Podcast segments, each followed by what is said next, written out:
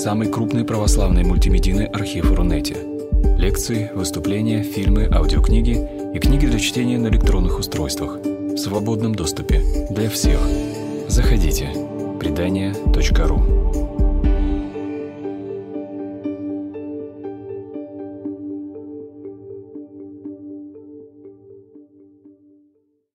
Сегодня рассчитываем, что мы собрались здесь, чтобы рассказать о том, а, что такое суицид, как социальное явление, а, как можно работать с суицидом с точки зрения психолога и психиатра. Вот, собственно, меня зовут Татьяна, я кризисный психолог.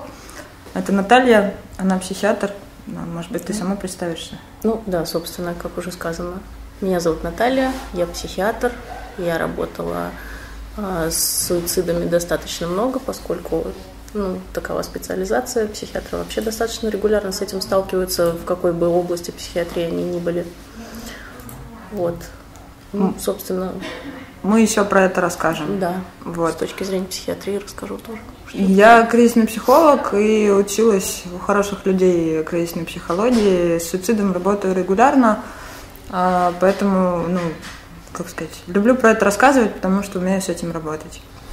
А для начала хотелось бы рассказать, что суицид э, как социальное явление довольно противоречивое. Оно одновременно пугает, обескураживает, а некоторых притягивает.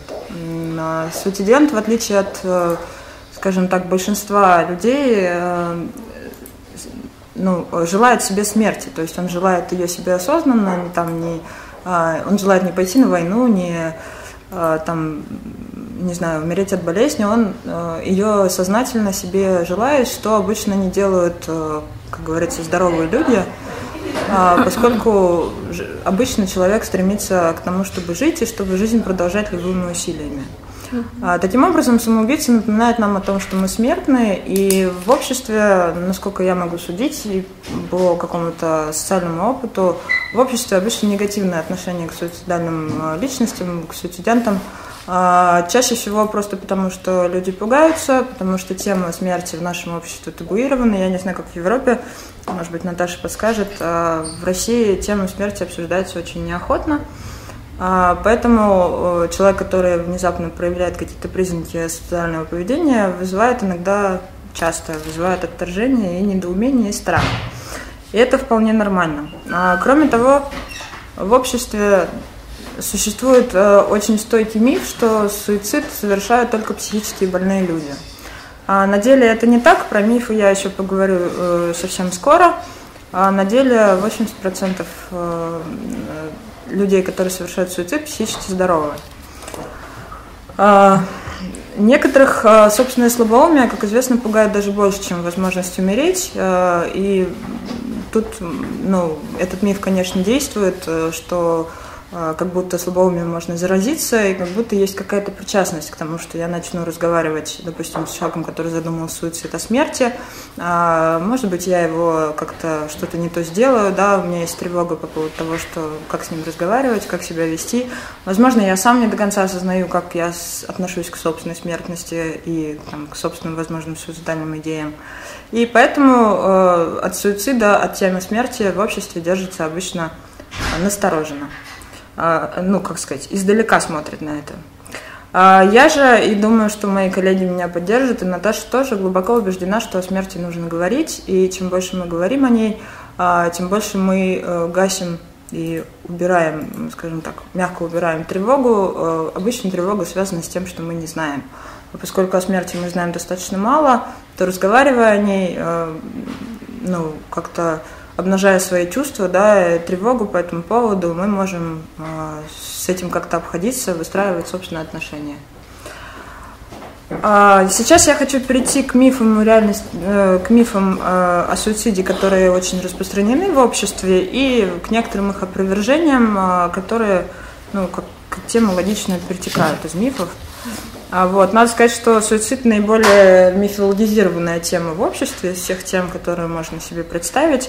И эти мифы, которых целый ряд, они часто противоречат друг другу и, разумеется, не соответствуют действительности. А, например, э, э, общество считает, ну, некоторые в обществе считают, что самоубийство могут совершать только сумасшедшие. Как мы выяснили, это не так. А самоубийство совершают только сильные или только слабые люди. Тут э, как кто больше любит думать. А некоторые считают, что самоубийство совершают только эгоисты, которые не любят своих близких. А кто-то говорит о том, что нельзя предотвратить самоубийство, если человек по-настоящему решил, что он хочет покончить с собой, и если он уже решил, то никто а, никогда ничего не сможет с этим сделать. И где-то тут рядом маячит предположение, типа, стоит ли что-то менять, если все так безнадежно. А параллельно э, люди думают, что если самоубийство не удалось предотвратить, то виноваты близкие, либо те, кто оказался рядом, проходил мимо, помогающие специалисты и так далее.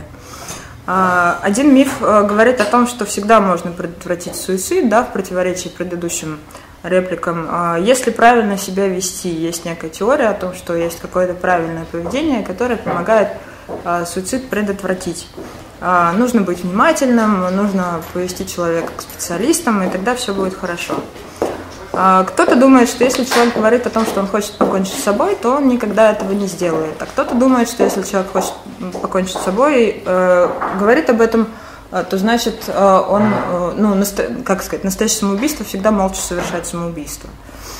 А, извините, я заговариваюсь, это от волнения. А, вот. Кто-то считает, что маленькие дети никогда не совершают попыток суицида. Маленькие дети это примерно 5-10 лет, ну так приблизительно в округе. И что это удел только взрослых.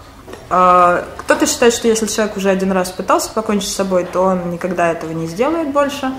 Кто-то считает наоборот, что попытка суицида подталкивает э, к следующей попытке суицида.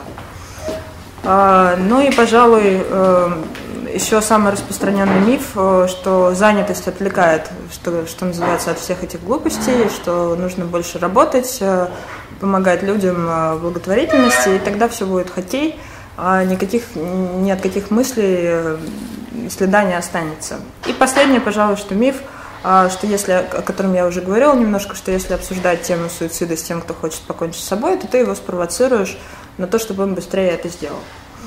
А, все эти утверждения, с одной стороны, ложные, с другой стороны, в чем-то где-то они э, соответствуют действительности, но не полностью. Да, сейчас я про это расскажу. А, с другой стороны, мешают понимать объективно проблемы суицида а, и ну, взаимодействовать с ней как с некоторой реальностью, которая существует немножко в другой плоскости. На самом деле, как я уже говорила, только треть людей, э, примерно треть, э, разные проценты, дает статистика, э, совершают самоубийство в состоянии душевной болезни. Все остальные люди вполне психически здоровы. Единственное, что психиатры говорят, как Наташа уже сказала. Хотела я дополнить немножко. Да, да, да, давай. По поводу того, что только треть тех, кто совершает попытку суицида, являются психически нездоровыми людьми только треть может иметь какой-то диагноз предварительно. Вот. Но официальная позиция психиатрии такова, что вот в момент совершения суицида человек все же душевно нездоров. Там в любом случае, вот чем бы это ну, ни было вызвано. И а, в моей практике встречались тоже случаи, когда человек подал в психиатрическую больницу, совершив суицид, ну, попытку суицида, которая вот была заведомо обречена на провал, там таблетки, которыми невозможно отравиться, да, то есть полная бутафория, тем не менее, э, ну, как бы эффект, э, который он хотел оказать на э, свою супругу тогда, ну, был достигнут, он был помещен в психиатрическую клинику, и дальше уже э, было очень тяжело доказать, что он там ничего такого не имел в виду, да, и он, ну, получал лечение, в общем, как как душевно больной. Как очень душевно больной, ага. да, человек, при этом ага. там, ну, то есть там у нас ушло некоторое время и привлечение спец... ну, там, высококвалифицированных специалистов целого ряда, чтобы как бы доказать обратное. Угу. Вот, в частности, ну, это отражает не только по... официальную позицию психиатрии, но и то, что а, каковы бы, э, каковой бы эта позиция ни была, очень большое влияние оказывает еще и личные взгляды врача на угу. это. То есть если ну, врач там придерживается такого обычного в нашем обществе мнения, что это что-то такое вообще ужасное и э, там заведомо ненормальное, то, соответственно, диалог тоже будет складываться с большим трудом. Угу. Вот. Спасибо большое. А, я про э, вот этот момент, когда человек решает покончить жизнь самоубийством, и когда ну, врачи считают, что это все-таки такое минутное помешательство, я угу. еще позже немножко скажу, в чем это выражается, ну, возможно, в чем это выражается. А, надо сказать, что самоубийство совершают самые разные люди. Среди них есть слабые, сильные, есть высоко развитые интеллектуальные, есть, э, что называется, не очень. А, но ни сила духа, ни интеллект не влияют на самом деле на возможность того, что вы окажетесь в какой-то ситуации, которая подтолкнет вас к таким действиям. То есть суицид не выбирает ни богатых, ни бедных, ни душевно больных, ни физически здоровых он, как и там, бедность, да, и тюрьма, и с ума, угу. а, может прийти каждому человеку, и статистика говорит, что так или иначе о том, чтобы как-то уйти из жизни или вообще уснуть и не проснуться, задумываются очень много людей, чуть ли не каждый а, в своей жизни иногда думает да. о том, как бы хорошо было бы, если бы это все закончилось. И ну, это считается... В подростковом возрасте, например, вообще практически нет да. людей, которые избежали бы хотя бы раз этой мысли. И это не значит, что подростка сразу нужно класть, разумеется, в психиатрическую uh-huh. больницу. А это ну, некоторая реакция на, наверное, не очень стандартную ситуацию в жизни, которая считается естественной. Ну да, Или на стандартную, просто новую. Да, да, да. Ну и часть развития подростков. Об этом я тоже скажу потом позже. А, Ситуации, когда можно предотвратить суицид вопреки мифам, абсолютно реальная. С другой стороны, к сожалению, нет четкой инструкции по поводу того, как себя вести и что делать, а, чтобы человек точно не покончил с собой. И здесь идет тонкая грань, о которой я тоже а, буду еще говорить по поводу того, что есть рекомендации, да, я их буду озвучивать, но мы никогда точно не можем быть уверены в том, что человек, единожды совершивший суицид, э, попытку суицида, не захочет э, сделать это еще раз. Вообще а, статистика говорит, что даже наоборот. Да, статистика говорит, спасибо, Наташа, что э, люди, которые, у которых в анамнезе была попытка суицида, э, попадают в группу риска э, тех, кто с наибольшей вероятностью его совершит еще раз. Но, конечно, это совершенно не значит, что они точно 100% это сделают. Более того, Ирвин Ялом пишет о многих людях, э, он работал с социально настроенными личностями, о многих людях, которые совершив попытку суицида, к счастью, неудачную, кардинально меняли взгляд на жизнь и говорили о том, что мне там открылась какая-то, не знаю, истина, духовная любовь, возможно, да, не берусь цитировать напрямую, а, но, тем не менее, это давало какой-то переворот в жизни, и человек решал, что раз ему дался шанс, да, не знаю, Богом, небом, чем угодно. А, раз ему дан шанс э, жить, и раз он его удержали, грубо говоря, от смерти, а, то он будет э, жить дальше. И ну, все попытки суицида будут э, уже были предотвращены таким образом. Вопреки одному из самых распространенных мифов, разговор о суициде целителен для суицидента. В том числе, поскольку тема смерти в обществе табуирована, человеку, который задумал суицид, очень трудно найти реально э, другого собеседника, другого человека, который мог бы с ним обсудить те мысли, которые его тяготят. Mm-hmm. Поэтому просто слушатель в данной ситуации это уже очень много а, на самом деле, потому что ну, многие пугаются, это нормальная реакция, это не значит, что там а, все обязаны храбро про это говорить. А, тем не менее, просто слушатель э, ну, в такой ситуации, разумеется, если беседа не несет откровенно подталкивающий характер да, к суициду, это целительно.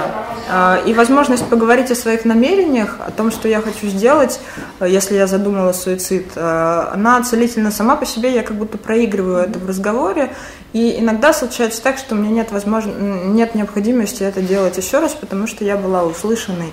Да. Я убедилась, что кто-то, кому-то не все равно, что со мной происходит. И тогда я могу вполне отменить свое решение с помощью поддержки другого человека, который отважился со мной про это поговорить. Это Потому такое что... место, да, хотела ага. добавить, ну вот ну, считаю очень важно добавить, что это такое место довольно редкое, где психология и психиатрия сходятся, по мнению. И действительно, а, там, при а, ну, осмотре там, пациента любого да, практически обязательно задается вопрос, нет ли суицидальных намерений. И а, ну, действительно это само по себе часто бывает целительно и очень как-то картину страдания пациента разворачивает, делает более понятной и одновременно облегчает его состояние сразу же. Поэтому да. Да, со своей стороны... Не нужно, бо... не нужно бояться спрашивать. Да, со своей стороны, как э, человек, который работает с тяжелыми состояниями, депрессивными, разными кризисными, А я всегда, если подозреваю, да, что у человека могут быть суицидальные мысли, всегда спрашиваю напрямую, и ну, меня так учили, что это наиболее логичный и грамотный вопрос, а, потому что действительно ну, по, по этому поводу редко говорят, и когда к человеку высказывается открытый интерес на эту тему, то он чувствует облегчение. И это многократно доказано практикой. Изоляция прекращается? Да. Как раз э, хотела сказать про особенности человека, который решился на суицид, э, его психического состояния. Э, ученые говорят, что преобладает некая туннельная форма сознания, когда суживается восприятие мира до узкой точки, да, то есть э, я могу не замечать каких-то очевидных решений э, моей ситуации, которая меня повергла в кризис. А я могу принимать неверные решения относительно того, там, допустим, я считаю, что мои близкие не пострадают, а на самом деле они меня очень любят и очень даже пострадают, если я покончу с собой. А, у меня суженное сознание, все, что мне доступно, ну, по сути, практически все, что мне доступно, это а, один выход, да, один выход покончить с собой и все разрешить. А, на самом деле, одна из самых э, целительных э, для меня и, наверное, для клиентов идей в психологии, то, что любой человек амбивалентен. Он на самом деле хочет не покончить с собой, а прекратить те страдания, которые с ним происходят. Он хочет жить по-другому. А, поэтому любой суицидент, а, который задумал покончить с собой, в глубине души точно так же амбивалентен, двойственно настроен. С одной стороны, он хочет умереть, но а, он хочет умереть точно так же, как он хочет жить, просто вне той кризисной ситуации, тех чувств, тех страданий, которые он испытывает. Соответственно, вот это тоннельное сознание, оно, возможно, не знаю, может, Наташа меня поправит, может отличать здорового и нездорового человека, да, когда у меня сужено а, такое суженное восприятие mm-hmm. действительности и э, критическое мышление да, пожалуй, практически пожалуй, можно да, сказать, что именно вот это вот сужение сознания временное, оно и делает состояние суицидента в момент совершения суицида mm-hmm угу. нездоровым, ну, условно угу. говоря. Да. И поэтому нельзя сказать, что суицид совершают только эгоистически настроенные люди, которые не любят своих близких, потому что в этот момент я могу своих близких любить и даже наоборот считать, что им будет легче. Но их реальная судьба после моей условной смерти а, может просто не вмещаться в этот узкий фокус, который я вижу, будучи настроенной на суицидальные действия.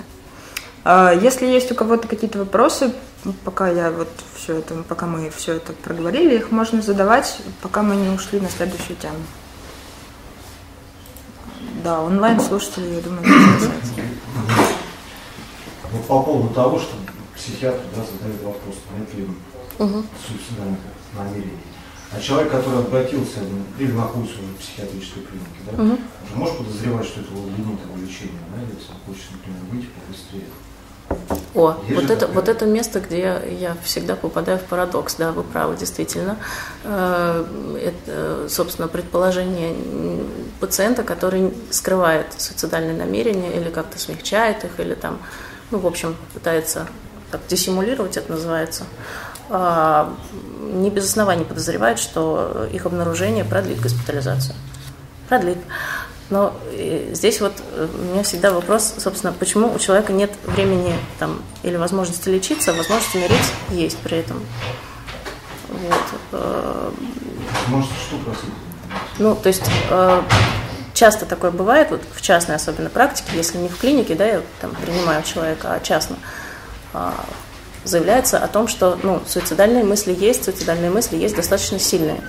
Вот. Э, в данной ситуации, ну, вообще суицидальные намерения являются э, показанием для госпитализации, в том числе недобровольной. Это одно из немногих показаний для госпитализации, в том числе недобровольной. Вот. И, э, ну, собственно, я нередко это озвучиваю. Я, особенно если я расцениваю суицидальный риск как высокий. Я обязательно это делаю. Вот. И часто в ответ человек говорит, что у него нет времени лечиться, у него нет времени, ну, то есть э, там, возможности заниматься своим здоровьем, но при этом возможность умереть вот как будто бы и есть. Вот. Я так понимаю, что тут еще в силу вступает гуманистически настроенное общество, которое ставит ценность жизни выше, чем э, ценность самоубийства, да, если в нем вообще есть ценность. Угу. И ну, работают законы общества, и это уже больше этический вопрос, да, гуманно ли человека, настроенного на суицид, э, всеми силами вытаскивать с того света, если он там, не знаю, очень Да. тяжело не хочет. Тоже правильно. А, простите, собственно, вопрос вот заключался в чем именно? Ну, да, что будет. Есть ли основания для того, чтобы... Ну, что делать, да, в такой ситуации, что вопрос задается вопрос, он заранее понимает, какие последствия. Вот как Ну, раз об ну, этом я буду говорить немножко сейчас. Да, Можно вот Да. рекомендацию спрашивать, нет ли суицидальных мыслей? То есть, правильно ли я понял, что это рекомендация в том числе для частного общения? То есть, вот друг мне рассказывает, как ему тяжело живется и как это все достало, э, скорее стоит спро- Да. спросить его прямо, слушай, а ты Да, я, конечно, бы, да. я бы, возможно, Да. еще сказала, слушай, такая тяжелая история, и у меня бы, возможно, появлялись какие-то тяжелые мысли. Или напрямую даже лучше, я думаю. Там, э, я беспереживаю, возможно, ты думаешь о суициде или что-то такое. Ну, потому что это же, это же максимальное проявление неравнодушия вашего. Да. И это именно то, что, собственно, может в жизни удержать. То есть один вот этот вот ну, Да. живой и смелый интерес, такой прямой, да, он необходим и Спасибо. да. Да. И еще я буду об этом повторять. А, я Прошу. Да. А, Скажите, пожалуйста, ну вот для чайников, ни, ни психологов и ни психиатров, а можно ли как-то разложить э, в какие-то основные схемы, каким образом в психиатрической клинике работают с э, людьми, у кото- которые признались в том, что у них такие мысли? Я думаю, что у нас... Извини, пожалуйста. Я почему? Я думаю, что просто у нас некоторая система, да, схема э, сначала некоторая психологическая часть моя, и в том числе психологические рекомендации, потом Наташина как... Тогда передай мне. как врача. слово, да. Я- в общем, я расскажу. Да, тогда, и что я подозреваю, что ты про это скажешь, я же правильно понимаю? Или сейчас лучше сказать, как? Я не- ну, короче, извините. Ну вот я могу сказать, что у меня нет доверия, да, то есть как- когда возникала действительно такая проблема в нашей семье, а, у меня нет доверия к медицине и к психиатру, как э, к человеку, который может помочь в этой Мгм. в этом вопросе. Да? То есть у меня есть негативный опыт а, моей подруги, из которой, то есть да, у нее ушли негативные мысли, но это вернулся из больницы просто другой человек э, с тупым взглядом отсутствующим. То есть и я понимаю, что, ну вот у меня фактически о- один такой пример, но он меня очень сильно впечатлил. То есть это Мгм. была интересная девушка, с которой мы раньше ходили в театры, и вернулся вот такой вот овощ, который, да, у нее, у нее нет суицидальных мыслей, у нее уже, мне кажется, практически никаких мыслей. А насколько давно это было? Ну, это было лет 10 назад.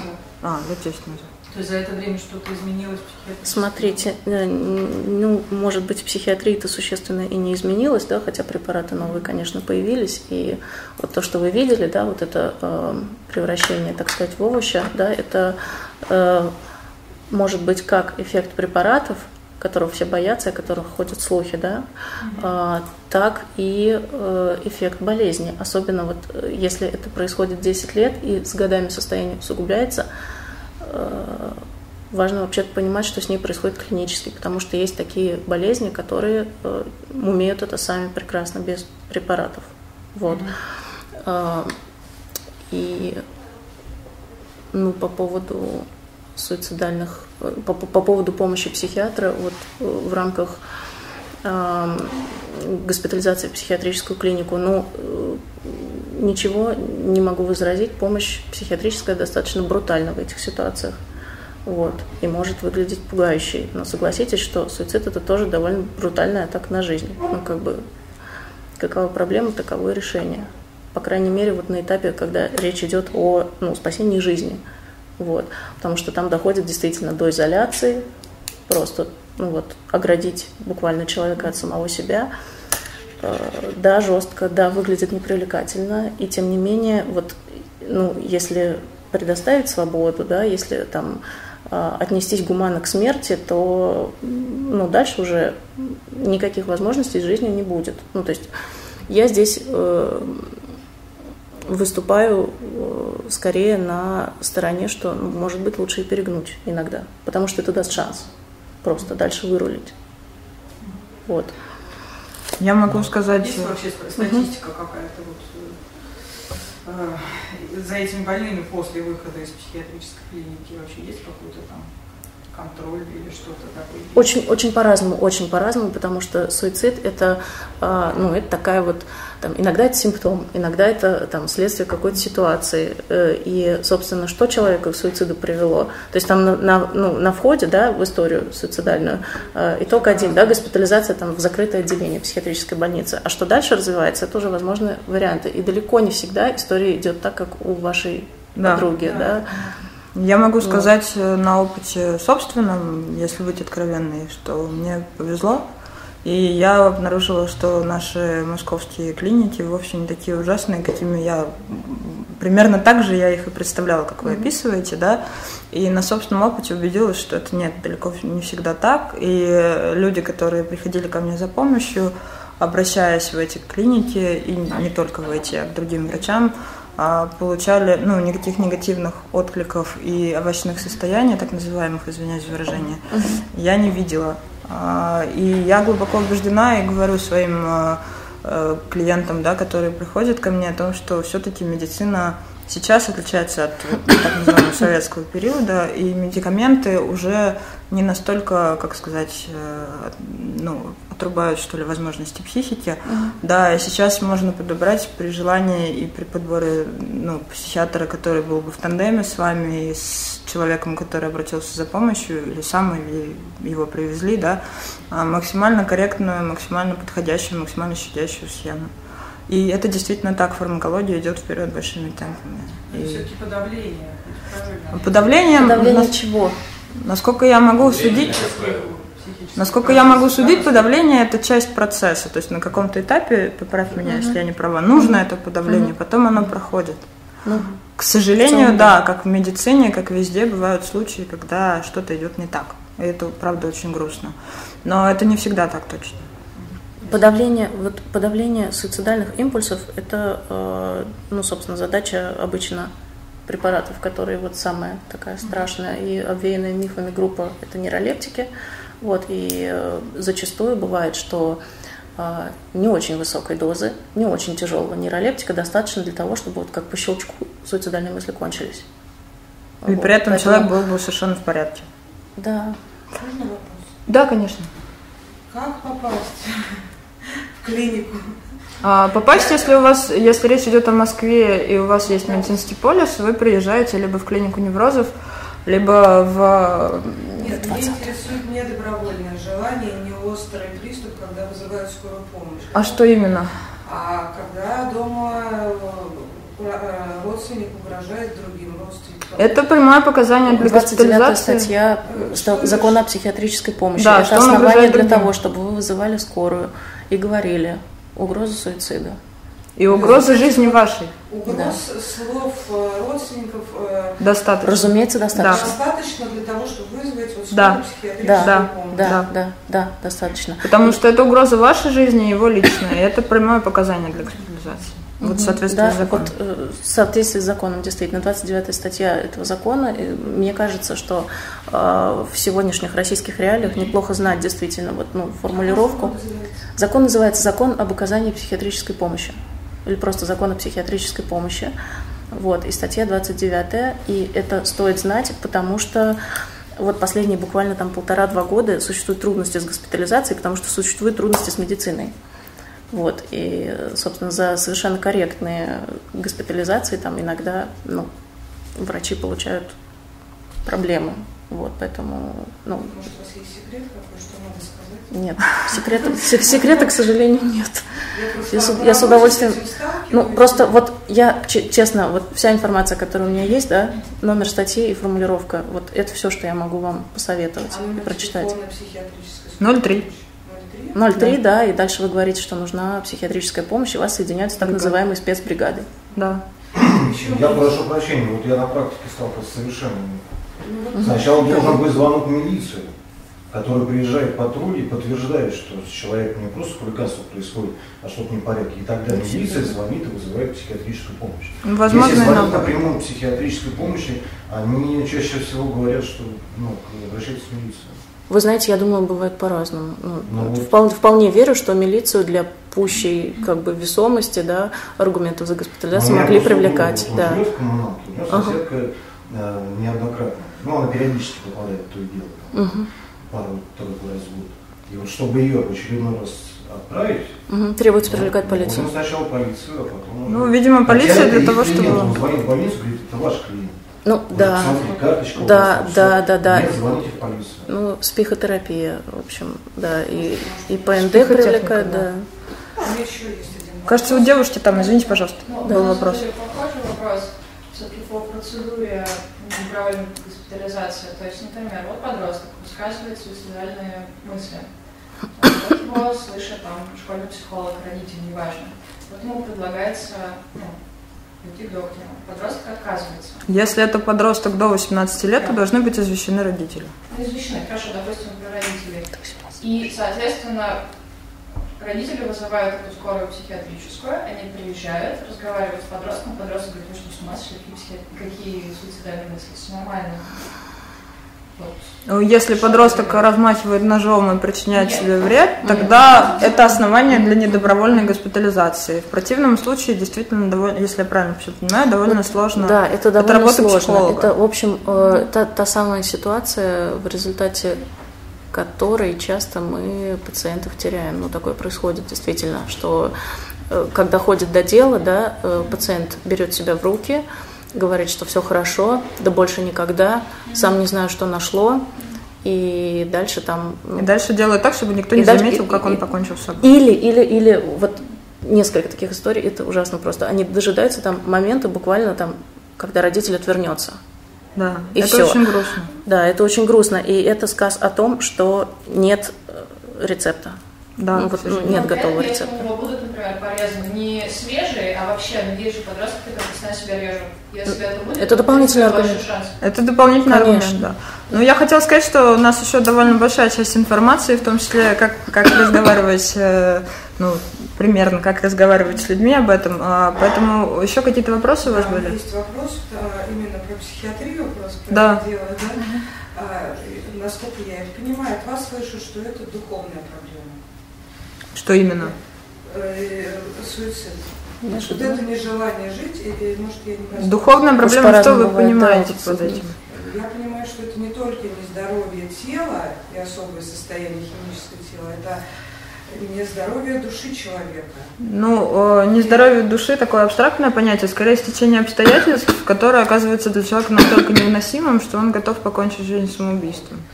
И вот у меня вопрос есть. Привлекаются ли в больницы, да, психиатрические батюшки, э, православные люди, которые, может быть, понятное дело, что в кризисных острых ситуациях это никак, но в какой-то ситуации после, после принятия лечебной, да, вот этой терапии, э, проводятся беседы. Это есть такая Эффективнее всего, на самом деле, психотерапия, но если человек э, изъявляет желание, вот, наверное, вопрос к отцу. Да. Да, Думаю, что я думаю, что такая возможность э, есть. Э, В, в некоторых клиниках она точно есть. В НЦПЗ, например. Э, Там есть храм, есть священники, которые постоянно служат. И э, там это сотрудничество налажено.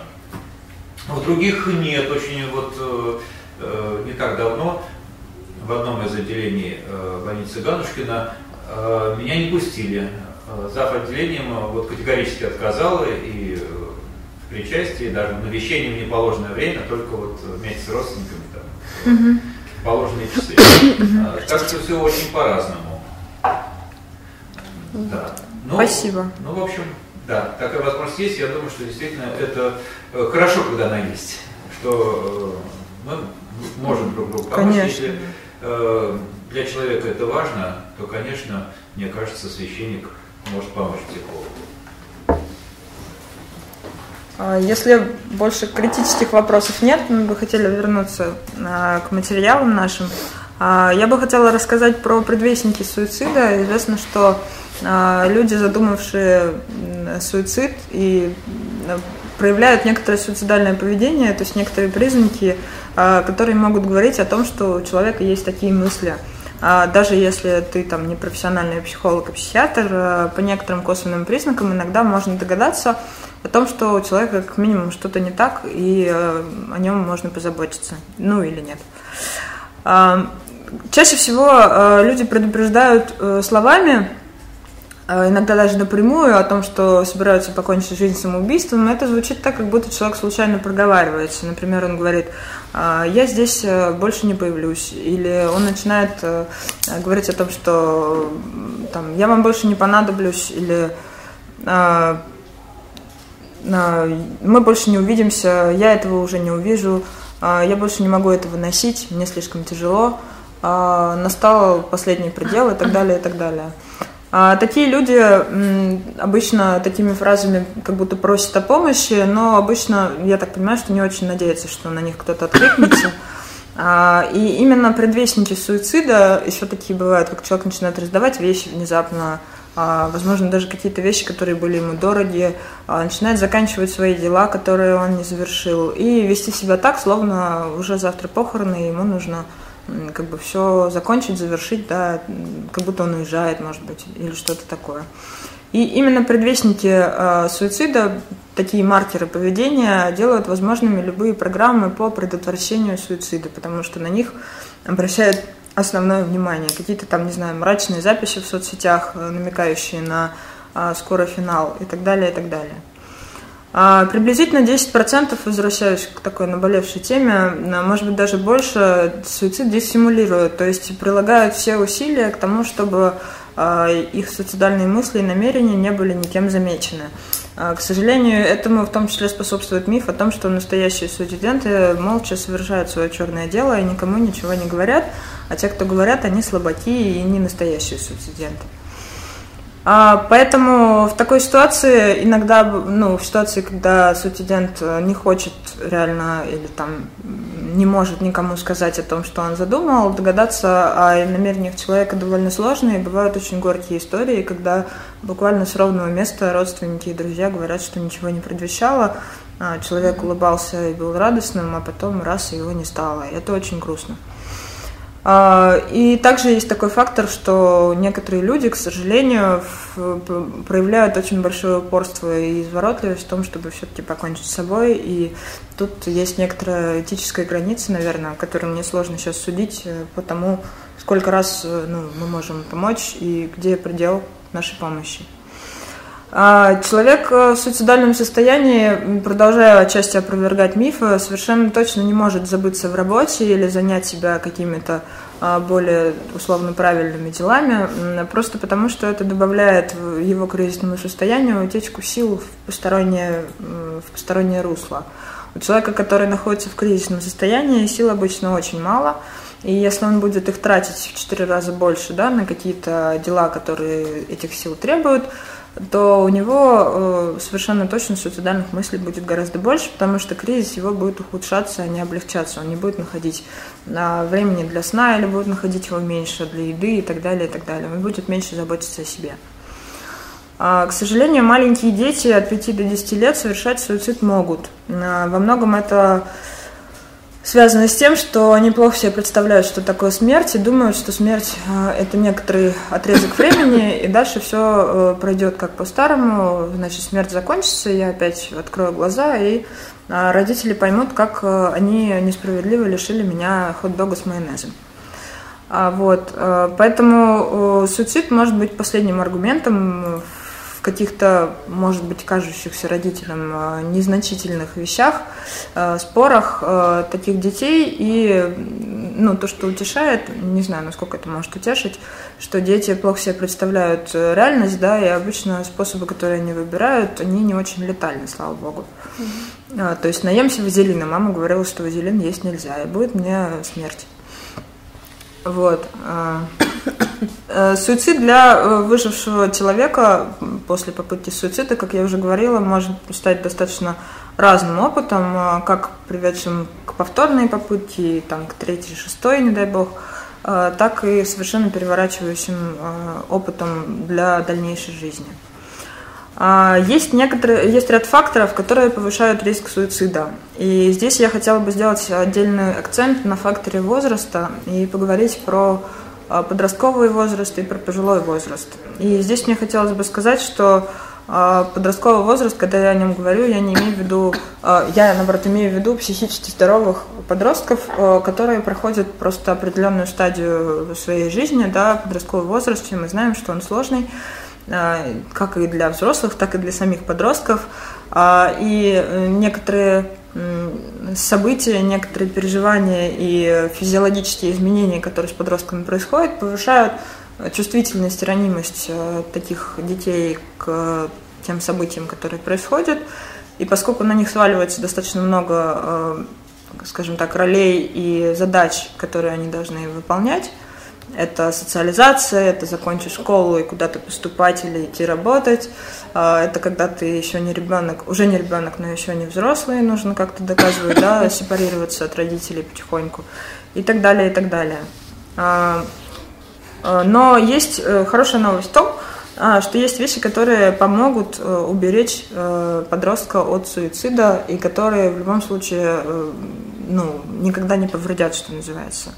Это такие факторы, как хорошие отношения в семье, когда ребенка любят, когда ребенку говорят об этом, и тут важно то, что говорят искренне, потому что обычно подростки и дети чувствуют фальш, а, а, ну и работает это тогда, когда соответствует реальности. А, также, э, как мы уже говорили, следует внимательно относиться к тому, что говорит ребенок, если видны какие-то предвестники суицида, то, разумеется, хорошо бы, если бы был бы организован какой-то откровенный, открытый разговор про это. Про это мы еще поговорим тоже чуть попозже. А можно я еще про, да, про да, конечно. помощи немножко добавлю? Конечно.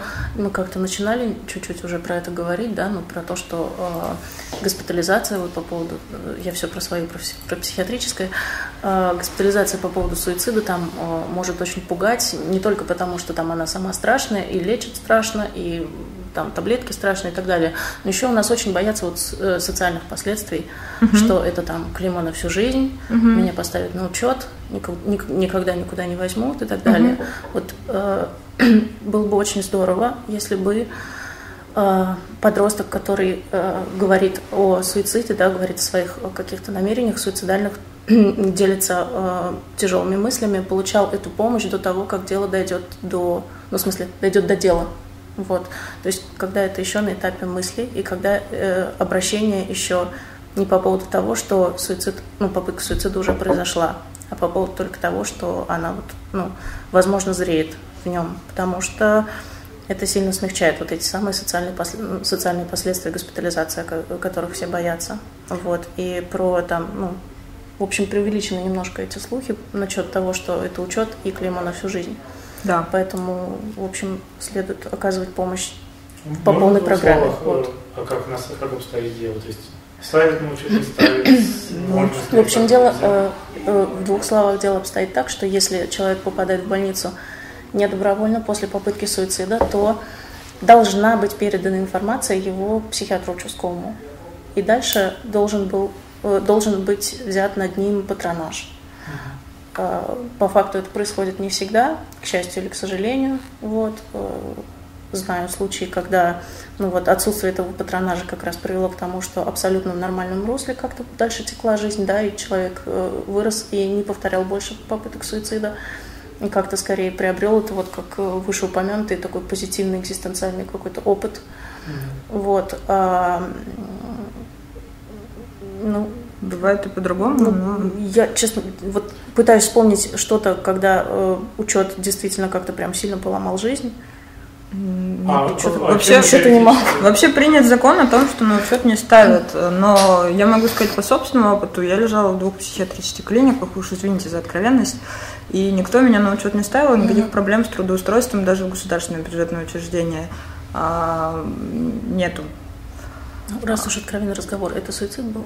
Нет, это было добровольное вот, обращение. Вот это, это две большие разницы. Это то, как, как раз о чем я Но говорю. в ПНД меня После добровольного обращения что... действительно вообще никаких ну, не должно uh-huh. быть последствий, даже если человек ну, сам тогда, приходит тогда и говорит, да, там, да. да, суицидальные мысли. Ничего, ну, ничего страшного за этим не последует. Последует лечение. Все. Вот. Ну, отметка же будет, да? Ну, какая отметка? Ну, там отметка общая, которая, там шифр, который знает. Ну, вот в школе Шифр, который знает только врачи. Для того, чтобы там это должна быть в медицинской книжке отметка. Как правило, медкнижку нет, получают нет, вовсе нет, не в психиатрических нет. клиниках, а в каких-то центрах, в которых свой психиатр, который на вас посмотрит, увидит, что вы нормальный. Да это, пол, это, это, это вообще полдела, даже не обязательно. Даже если э, справку выдает участковый, э, И даже если человек обращается в ПНД, и даже если он обращается с суицидальными мыслями, это совершенно не означает, что его поставят на учет. Вот если совершает попытку, то ставят, то ставят на учет. Это другой режим наблюдения. Это другая. Ну, Но как какой это учет, тоже большой вопрос. Ну, ну, как бы да. Вот, ну, то есть, то есть учет ли это, я имею в виду? Э, в общем, в общем, вот отметки, да, которые, отметки, о которых вы говорите, да, там есть перспектива их получить, и то совершенно не обязательно. Если это была недобровольная госпитализация после суицида, да. Но ну, если, это, это, если это обращение с суицидальными мыслями, нет. Это в копилку того, что лучше как бы лучше раньше, действия раньше. Да, до того, как оно все да. свершилось. И не преуменьшать. Да. А, риски. Я могу... Штрафы свои мы можем видеть, а вот этого мы не увидим. В плане? pgu.mos на, на, на подобных сайтах. Нет, точно но не вы, увидите. Но вы это увидите у своего, там, допустим, участкового психиатра или даже в регистратуре ПНД. Вот. Ну, да, я так понимаю, что про... такие сведения, извини, пожалуйста, угу. выдают только по запросу прокуратуры. Третьим лицам. Да. Да, естественно, что само... Им тоже выдается. А, ну, э, это проблема скорее юридическая и социальная, к сожалению, нежели психологическая, я так понимаю. Я не знаю, я да. как-то я как-то помню только по решению суда. Ну окей, возможно, ну, сейчас все меняется, да. Можем ли мы продолжить? Ну, то есть, да, да. хочется не, резюмировать, не знаю, верно ли я понимаю, что ну, юридические последствия не так сильны, но социальная стигматизация и э, э, легкое отношение к врачебной тайне в целом в обществе, там, в школе, да. в институте, ну, как бы эти проблемы существующие да. сейчас, да. и на них тоже не, не Да, спасибо, спасибо, очень ну, верное замечание. Да. Сложно спорить. И именно поэтому э, хотелось бы подчеркнуть, что ну, внимание к близкому и внимание, э, как сказать, уважение к его состоянию, оно основным поддерживающим фактором является. Э, про то, что мы не ругаем, не обесцениваем, там, не грозим и так далее, и так далее, а пытаемся понять и помочь как, как бы это банально не звучало. А, главной причиной суицида у пожилых людей, а, речь идет про 75 лет и выше, ну и иногда и раньше тоже, а, бывает одиночество, оторванность от социальной жизни, а, от своего поколения, которое, ну, часто у пожилых людей все друзья поумирали, да, и нет возможности, либо нет возможности до них добраться чисто физически, а, возможно, это ну, бедная старость, Возможно, это немощь, э, тяжелые болезни и в целом общее ощущение бессмысленности, что я все равно, в общем, близко к смерти, да, и зачем мне продолжать ту жизнь, которая сейчас, мне кажется, достаточно э, неуютной и, ну, такой жалкой, что ли. Одиночество может быть еще и поколенческим, да, когда вокруг э, люди другого поколения, и кажется, что нет взаимопонимания, вокруг другой антураж совсем, чем а, был, когда человек взрослел, да, и какой был в его годы, что называется, расцвета. А вокруг э, новые технологии, с которыми сложно, к которым сложно приспособиться. И в целом э, тяжелые болезни, конечно, тоже влияют на настроение людей, которые приближаются или уже в старости находятся. А, есть также такие вещи, как страх, что я буду сидеть на шее у близких, а, я там буду обузой и так далее, и так далее. И, конечно, лучше всего получается, когда пожилому человеку удается самостоятельно или с помощью близких или психологов найти новые смыслы жизни. Благо в этом смысле ученые нас обнадеживают, что смысл жизни можно найти в любой момент, даже если тебе 150 лет. А, риск суицида э, логичным образом для пожилых людей заметно снижается, если у пожилого человека, например, есть занятия по душе. Некоторые бабушки известно, что любят готовить, вязать, а некоторые дедушки собирают грибы и так далее, и так далее. А, конечно, если пожилой человек не одинок, у него есть любовь, внимание и забота близких, это, как и везде, и всегда в любом возрасте снижает э, любые риски, в частности, суицида. А, если сохранилась способность обучаться новому, то есть человек может осваивать хотя бы на минимальном уровне компьютер, телефон, а, какие-то новые технологии, а, возможно, у него хватает сил для того, чтобы выбираться и сохранять физическую активность. Ученые доказали, что минимальная физическая активность, которая доставляет удовольствие, она снижает уровень депрессии, и в частности суицидальные мысли тоже благополучно бегут от физической активности. А, важен настрой на то, чтобы быть здоровым, а, а не какой-то другой ипохондрический настрой, э, на то, чтобы, ну, хорошо, если близкие помогают следить за своим здоровьем, И если исследуются, контролируются такие факты, как старческая бессонница, нарушение давления и так далее, и так далее, и так далее. А Все это современная медицина так или иначе может корректировать, хотя бы в какой-то форме облегчить страдания. Вот. А следующий фактор, значит, я говорила про фактор суицидального риска, такой как возраст, мы про возраст с вами подробно поговорили.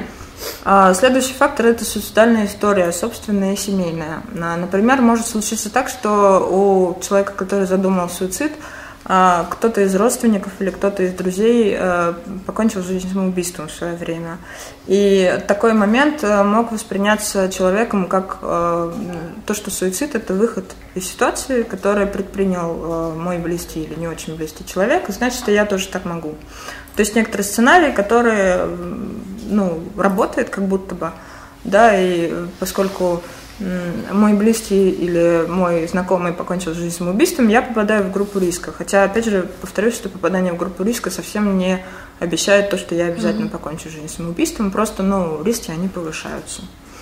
Есть мнение, что суицид наследуется. Это на самом деле не так, но, как я уже говорила, э, в истории семьи суицид нередко повторяется, потому что сценарии могут повторяться и потому что дет, ну, некоторые травмы, да, которые с нами происходят, и детские, и взрослые, они влияют на психику, и поведение наше может э, ну, искажаться, как-то быть э, более негармоничным, чем если бы в нашей истории не было бы такой травмы, потому что все-таки суицид близкого – это ну, серьезная, серьезная травма, серьезные потери.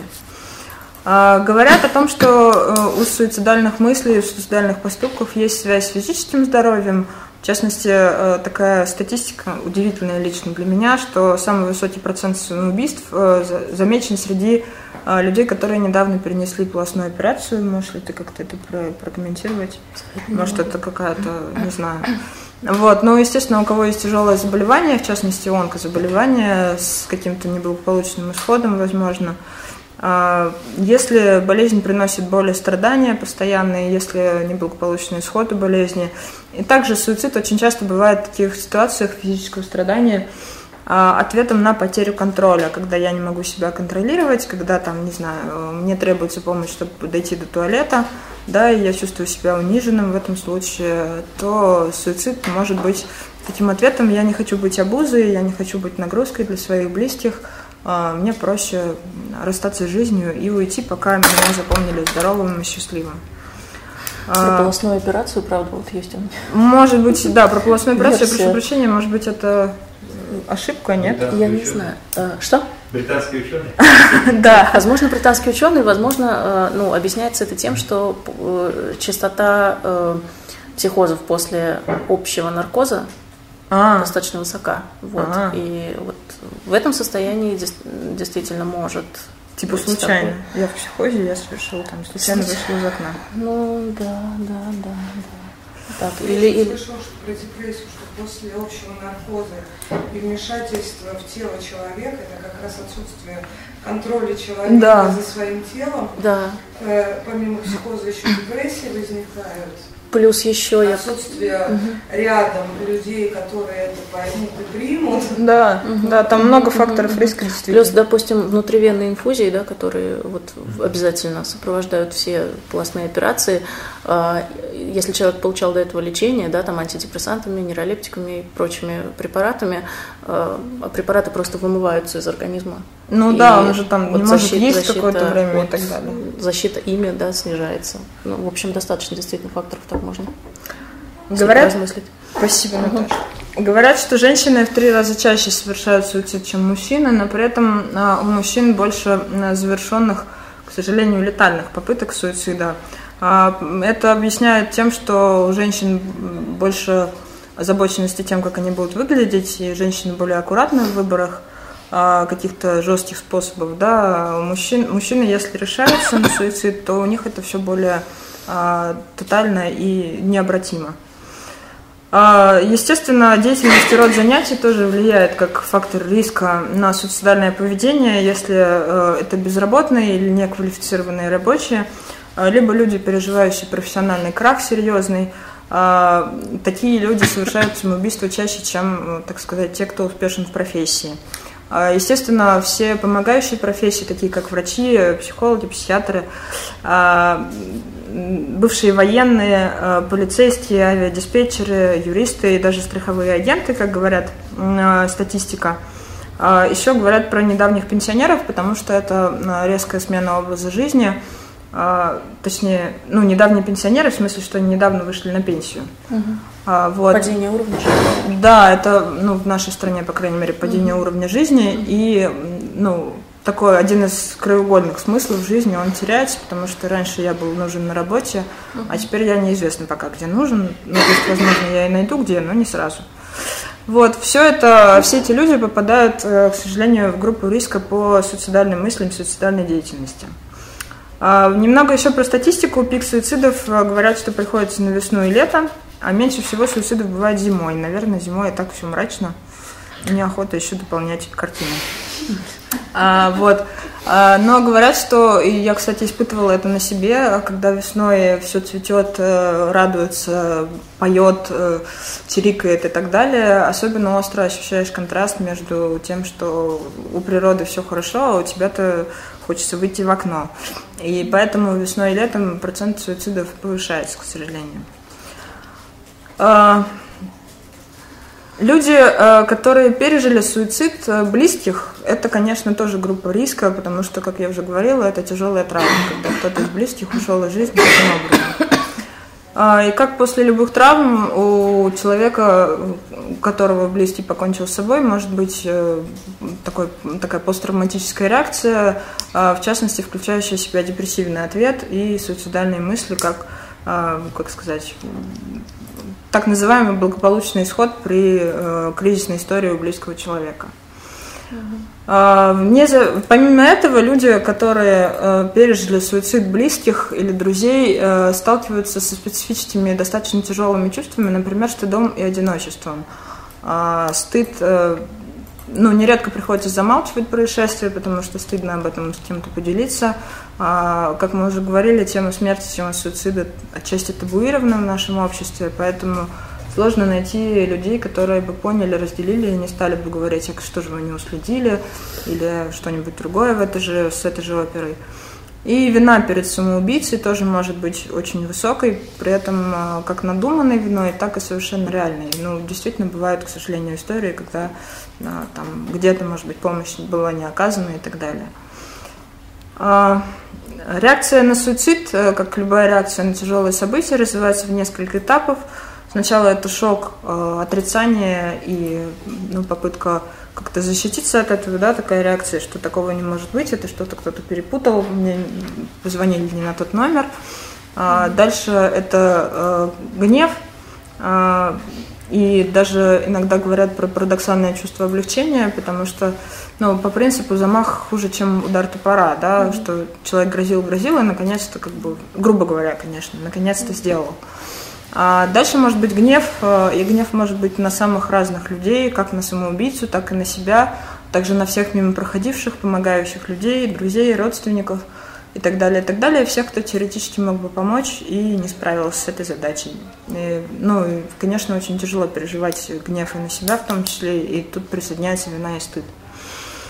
А, у близких, э, ну да, дальше раз, иногда, не всегда, конечно, развивается депрессия, э, как ну, реакция на произошедшее, как грусть, как печаль. И иногда приходит принятие, ну, хочется надеяться, что в большинстве случаев. А, а, иногда развивается парадоксальная реакция, которая больше разрушает жизнь близких, чем помогает зарасти вот этой ужасной травме.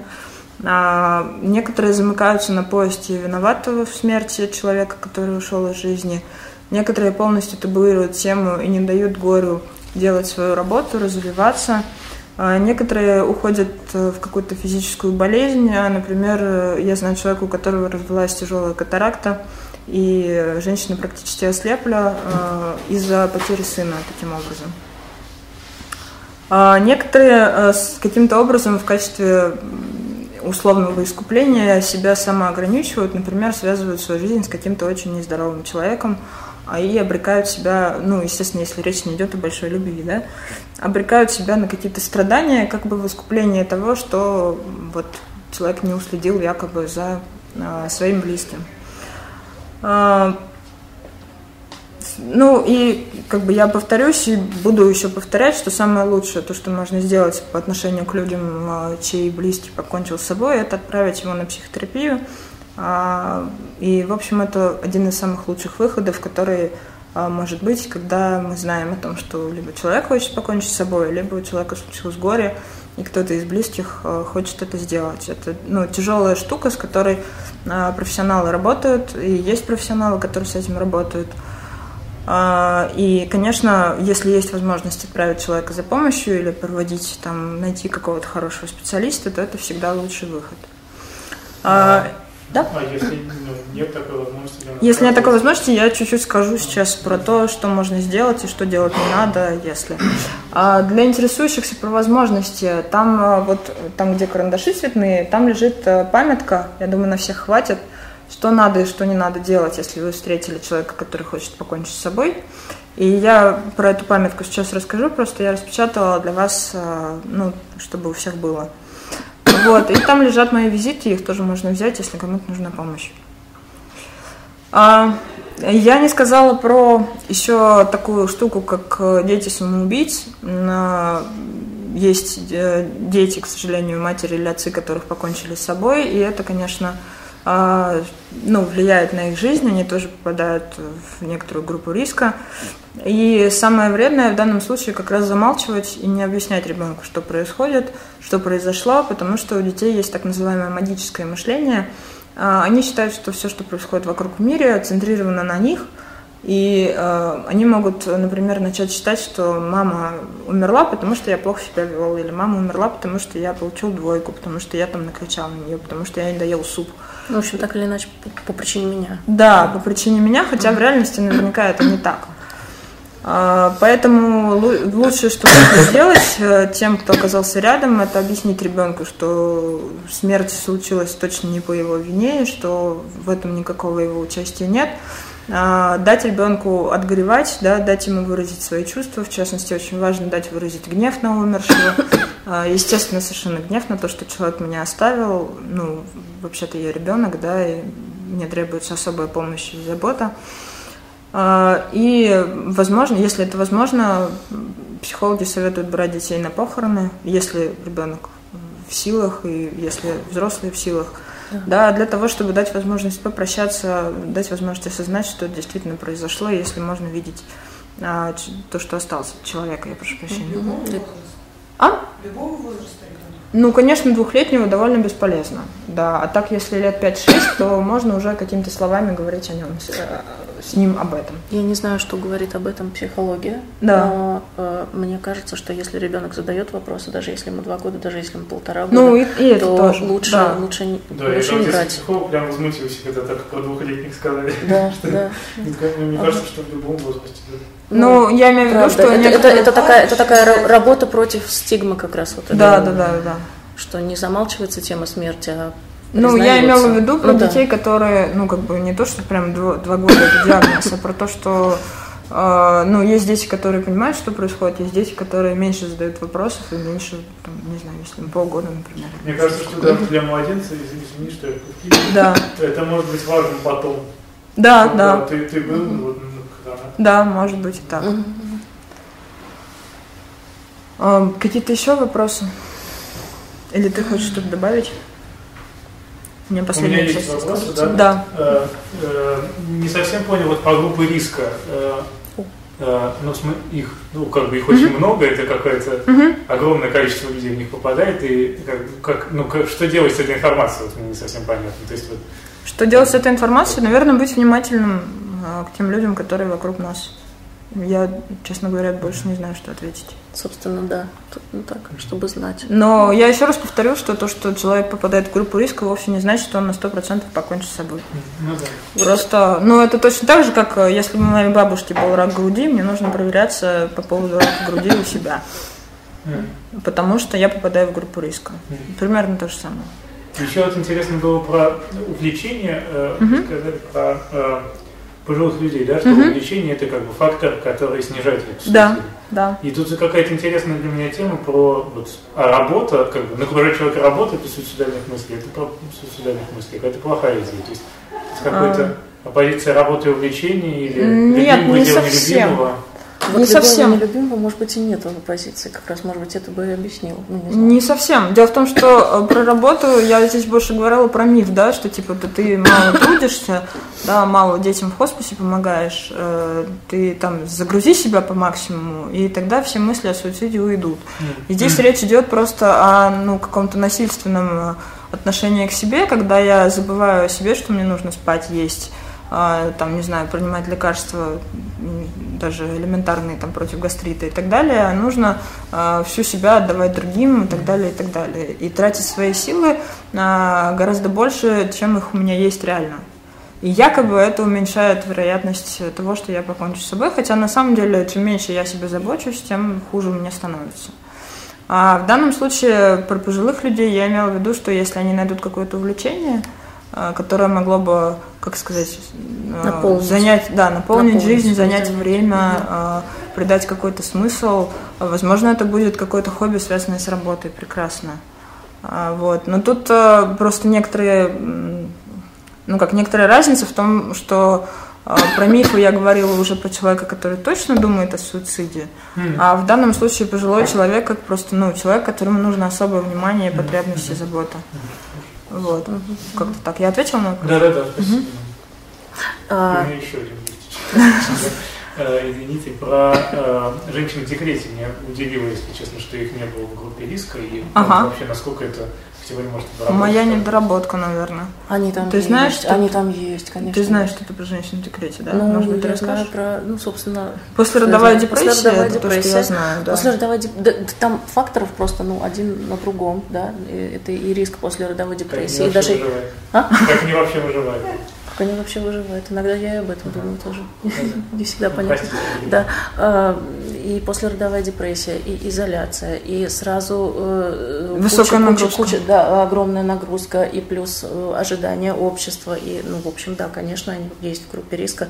Причем это э, группа риска пациентов, которые обычно совершают пациенток, которые обычно совершают расширенный суицид, если доходит до этого вместе Детей с ребенком. Вместе с ребенком, да к сожалению. Или пытаются это сделать. Да, Матвей, ну, спасибо большое. Это, моя это очень важная тема, да, да, спасибо, правда. Еще я хотела, тоже ты когда говорила про группу да. риска, я хотела дополнить, это тут, ну, и так по касательной прям э, в, в очень психиатрическую тему улыбающейся депрессии хочу зайти. Угу. Ну, вот есть э, контингент пациентов, которые вот совершили суицид, и поэтому они уже, ну, как бы априорно, да, в группе риска, как уже Таня говорила, это действительно так. Кто совершил суицид, тот, ну, с большей, к сожалению, вероятностью попробует это сделать еще раз. Вот. Э, и самый тяжелый контингент для меня в этом плане, ну, как для психиатра, это тот, э, те люди, которые говорят, я не знаю, что на меня нашло, я вообще не понимаю, что ты такое вступила, Сейчас я совсем нормальный. Да, нет, это вот вытеснение такое ага. идет. То есть э, суицидальные импульсы не осознаются. Угу. Вот. И, и как будто мимо сознания идут, и там действительно вот был суицид, и все, якобы человек обратно в норме и угу. вообще отрицает там наличие каких бы то ни было суицидальных импульсов. Для меня это очень тревожный звонок, что, э, ну, значит, он и сейчас с ними не в контакте, значит, мы не знаем, когда следующий момент наступит угу. такой, и он не знает. Сложно с ними знает. работать, например. Сложно с ними работать, да, и ну, не с чем работать, потому угу. что диалога с этой частью, которая за суицид, собственно, ответственного человека, нет. Угу. Вот, э, все, собственно, что хотела добавить. Угу. Что... Спасибо большое. Угу то, что выглядит благополучно, не всегда таким является. Да, есть был такой флешмоб Face of Depression, а, лица депрессии, когда выкладывали в том числе каких-то известных людей, которые покончили жизнь самоубийством, и перед этим фотографии совершенно, ну вот, перед, буквально там за день до суицида, за несколько часов до суицида абсолютно нормально улыбающийся человек. И целая э, серия постов прошла про людей в депрессии, у которых были мысли о суициде. И в этот момент человека кто-то фотографировал, он там улыбается совершенно безмятежно. Да. А, и это, конечно, страшная история. Да. А, последний кусок э, моей части, потом я передам слово Наташе окончательно. Это про то, что стоит делать, и про то, что не стоит делать, если на вашем пути повстречался человек, который думает о суициде. А, повторюсь и буду еще повторять, что самое лучшее – это организовать ему а, квалифицированную помощь, как психиатра, так и психолога. Но, тем не менее, вы тоже, безусловно, можете помочь. А, и самое первое, что можно сделать, это постараться понять, насколько потенциальный самоубийца подошел близко к тому, что он хочет сделать. То есть это мысли, или это конкретные планы, или человек уже все подготовил и раздал вещи, а на какой он стадии находится. И это в копилку к тому, что а, про суицид нужно, ну, можно не бояться говорить, да, нужно быть готовым к тому, что человек захочет, ну, человек будет рад это обсудить. Будет рад, наверное, какое-то дурацкое выражение, но тем не менее. Ну, с облегчением, с облегчением. Да, да. И э, что можно делать, это расспрашивать его э, о том, что Э, что его сподвигло на такие мысли, да, как, э, какая кризисная ситуация у него происходит, что он такое задумал.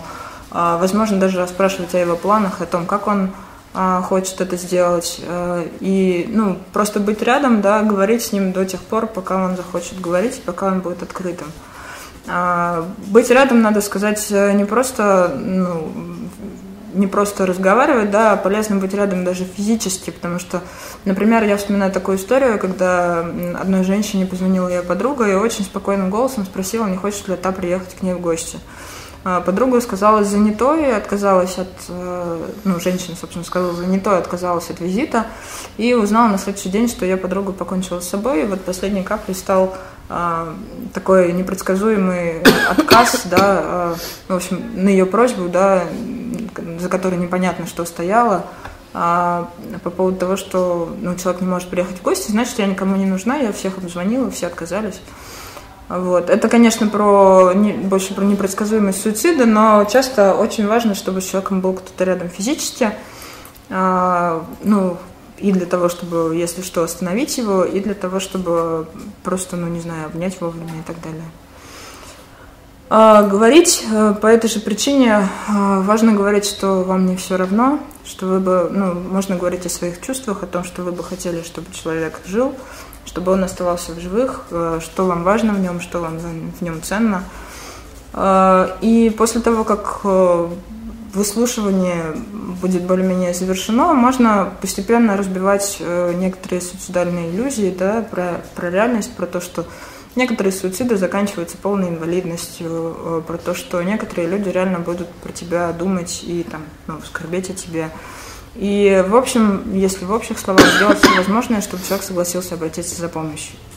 Но на самом деле самое главное, мне кажется, что здесь готовность разговаривать о том, о чем человек хочет разговаривать, быть с ним рядом, а, быть готовым обсуждать э, то, что он хочет с собой сделать, и ну, как бы быть готовым говорить о смерти, о том, как он ее понимает, о том, какие ценности она для него приобретает вот в этой критической ситуации. И э, говорить о том, о том, что вы чувствуете, что он вам не безразличен. Вот это основное а, то, что может сделать, как сказать, непрофессиональный человек, а, да, будучи, э, столкнувшись с историей, когда близкий человек хочет покончить с собой. А, хотела бы также два слова сказать о том, что делать точно не надо. Наверное, уже все ну, достаточно это понятно, что бессмысленно говорить «возьми себя в руки, займись работой». Я не верю, что ты это сделаешь, потому что такое как раз может подтолкнуть к суициду, да, как на провокацию, на ответ – а, не стоит по возможности демонстрировать ужас от задуманного или говорить о том, что там Бог запрещает самоубийство или какие-то другие вещи. А, лучше всего оставить в покое теорию и говорить о конкретном человеке, о том, что вам важно, чтобы он был живой, и о том, что он имеет для вас конкретную ценность. А, если речь идет о ребенке или подростке, то угрожать э, или наказывать бессмысленно и иногда бывает, что вредно, потому что это может вызвать противодействие, как раз э, попытку суицида. Как-то так. А, готова передать слово Наташе? Как профессиональный... Есть вопросы трансляции? Да, да. да. А, есть ли возможность избавиться от суицидальных мыслей без лекарств? Если пойти на психотерапию, вероятно, есть, но лучше все-таки получить хотя бы консультацию психиатра. Скорее всего, психотерапевт отправит э, к психиатру, да, потому что очень да. стрёмно, когда психотерапевту говорят, да. что есть суицидальные мысли, психотерапевт всегда старается да. отправить психиатру. Спасибо. Да. Я имею в виду, что, возможно, психиатр скажет, что без лекарств можно обойтись, но, возможно, и нет. Редко нам, ну, как бы, реже, чем хотелось бы. Да. Но все-таки такое бывает действительно, что суицидальные мысли оказываются ну, не столь интенсивными, не столь конкретными и не столь угрожающими, э, как, э, собственно, ну, как, возможно, подумал психотерапевт. Да, и действительно, иногда есть возможность избежать лекарств. Вот. И здесь, собственно, можно плавно переходить, мне кажется, к обсуждению Да. суицидального риска вообще, ну, самих вот этих вот критериев, да, э, жаль, что таблички нет. В общем, вы, кстати, спрашивали вначале, каков алгоритм действия, да, когда человек попадает уже в больницу, правильно я понимаю? Хотела да, понять, что там с ним все-таки делают обычно. Если вот это, то вот это. Ну, приблизительно понимаю, что э, вариантов Да, больше. да, вариантов. Вариантов действительно много, но в любом случае первое, что делается, это оценивается вот степень суицидального риска, насколько действительно велик он. Э, Ну, даже если суицид, попытка суицида уже произошла, там, то какова вероятность того, что э, она повторится? Там учитывается очень много разных факторов. Все я сейчас не упомню, но к ним относится пол э, мужской, это риск выше. К ним относится возраст, к ним относится анамнез, там имеются ли уже какие-то психиатрические заболевания или тяжелые соматические заболевания. Если уже имелись попытки суицида, учитывается, какой был способ, вот, сколько их было по счету, чем больше, тем выше риск. Вот. э, И здесь еще такое узкое место, что, ну, там, например, бывают пациенты, у которых там 10 попыток суицида, и тогда э, возникает соблазн расслабиться, что типа, да это же просто попытки, да он же просто так манипулирует там или что-то еще, и никогда, в общем, дело до конца не доведет. Вот. Но это на самом деле тоже не так. Человек может случайно покончить с собой. Может случайно покончить с собой, да. Ну, или не случайно, да. Мгм, мгм. в попытке проманипулировать, случайно завершить, довершить дело до конца. Да, да. Вот. Что там еще было-то, господи, из этих Да, Не я помню вроде все Да. сказала. Вот. э, После ну, того, как э, суицидальный риск оценивается, оценивается все остальное психическое состояние. В процентном соотношении каким образом? Он оценивается скорее как низкий, средний и высокий. Вот примерно так. Эм, Собственно, дальше оценивается все остальное психическое состояние, что предшествовало, там первая ли госпитализация, эм, принимает ли уже какие-то препараты, Это А. несколько врачей, да? А. Или, или один?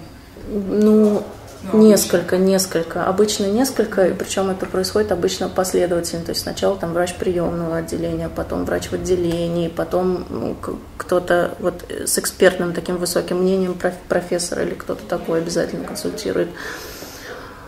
Вот. И, соответственно, ну, по такому интегративному общему результату назначается какое-то лечение. Вот. А, которое, как уже было вначале сказано, часто бывает там такое перестраховочное, может быть.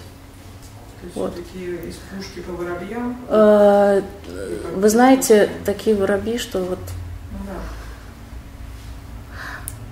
То есть такое тоже бывает, да, действительно, из пушки по воробьям, и э, без лечения, в общем, не обойдется, скорее всего. Лучше перестараться, чем не достараться. Да, лучше перестараться, чем не достараться. Ну и, собственно, дальнейшее развитие событий очень сильно зависит от индивидуальной ситуации. Там бывают прям, ну, правда, совершенно разные вещи. А, а, Там, не знаю, годичный курс антидепрессантов, направление на психотерапию и благополучный выход из этой истории. И все. Да, бывает там, что, ну, там, многолетнее наблюдение, многолетний там прием тяжелых препаратов и так далее. Вот. Здесь, в принципе, можете конкретизировать вопрос, если что-то там в чем-то. Мгм. Вот. А, Собственно, по психиатрии, на самом деле, по ходу рассказа, я как-то все изложила, что хотела, поэтому я, наверное, э, от- поотвечала бы на вопросы, если еще они есть Да, по этой части. у меня Мгм. есть вопрос. Да. Э, Вы говорили о том, что попытки суицида, суицидальные мысли могут быть симптомом, могут быть как бы самостоятельной проблемой. Мгм. Можете описать, рассказать, при каких заболеваниях и как бы, какое место он за- занимается? Мгм. Там, не знаю, и депрессии, и других каких-то. Э, Да, конечно. Ну, э, практически вот при любых психи- психических заболеваниях, ну, при очень большом его проценте, я бы так сказала, их проценте э, суицидальный риск существует, и в целом по популяции, да, вот э, э, суицидальный ни- риск ниже, чем э, среди людей, у которых есть психиатрические диагнозы, какие бы то ни было. Вот. Э, и э, ну, понятно, что при депрессиях он высок, э, но даже еще выше он при биполярном расстройстве, при расстройствах шизофренического спектра. Вот. При биполярном расстройстве он высок, потому что там такой эффект срабатывает, как э, вот весна и депрессия, да, что, э, ну, когда человек знает, как может быть хорошо, там, эйфорично, прекрасно и приятно, да, и потом внезапно снова падает в депрессию, это переживается субъективно тяжелее, чем провал в нее с более ровного такого состояния. Вот. Собственно, из этого следует, что чем тяжелее диагноз звучит, тем выше риск суицида. Вот. Потому что ну, депрессия – это такое очень э, понятие э, размытое, что ли. Вот.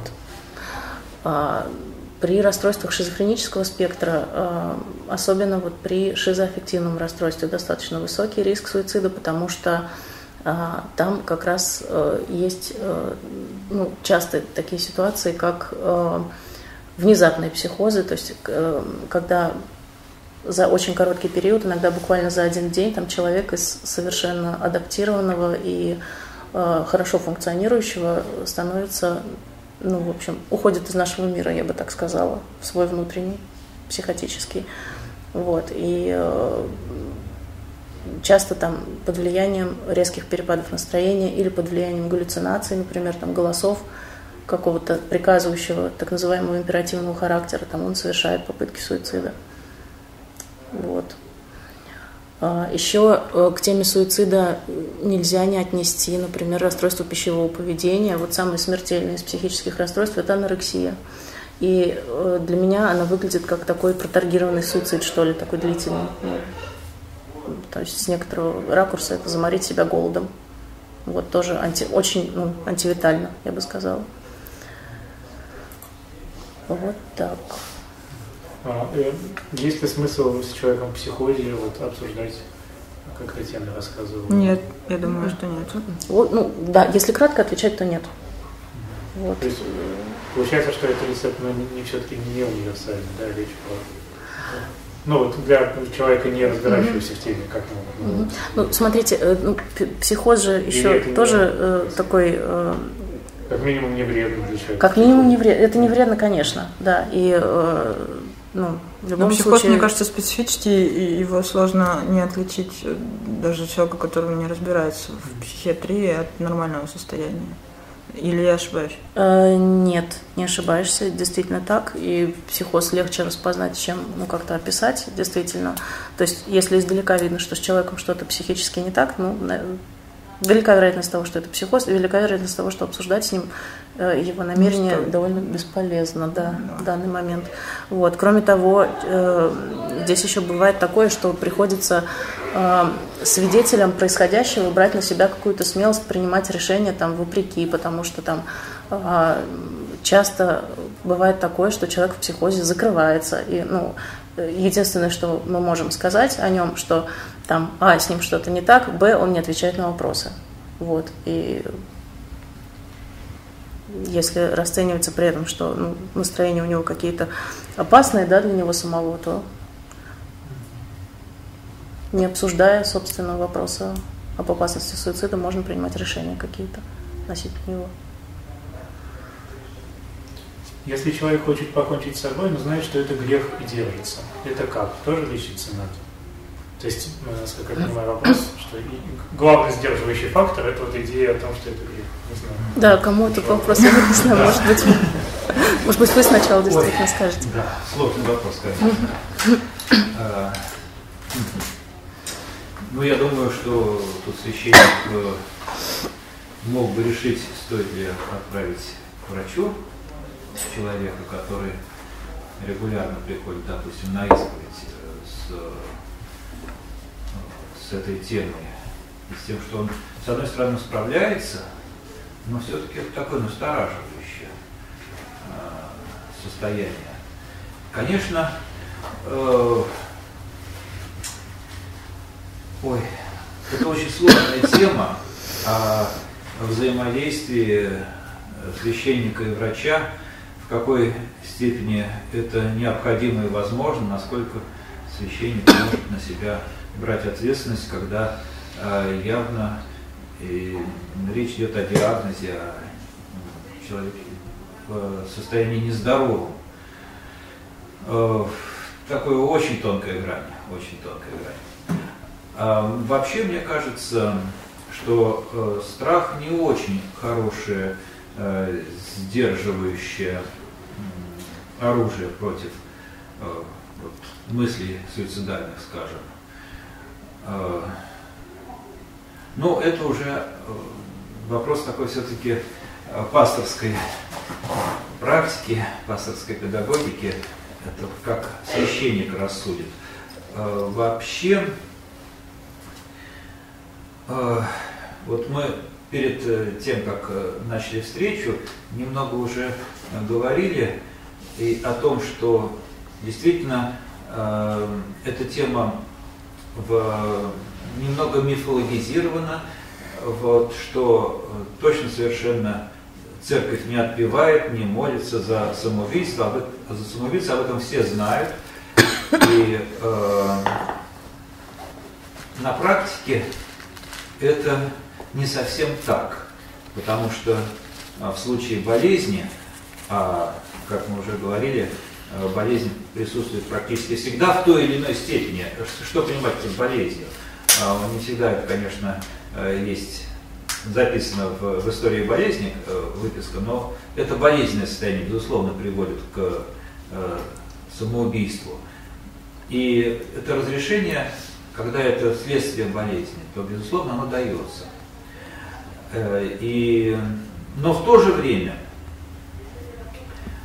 мы в основном тут употребляли слово суицид. Это ваш профессиональный термин, оно понятно, э, это такой технический, в общем-то, термин. На самом деле в переводе это значит буквально убийство себя. Угу.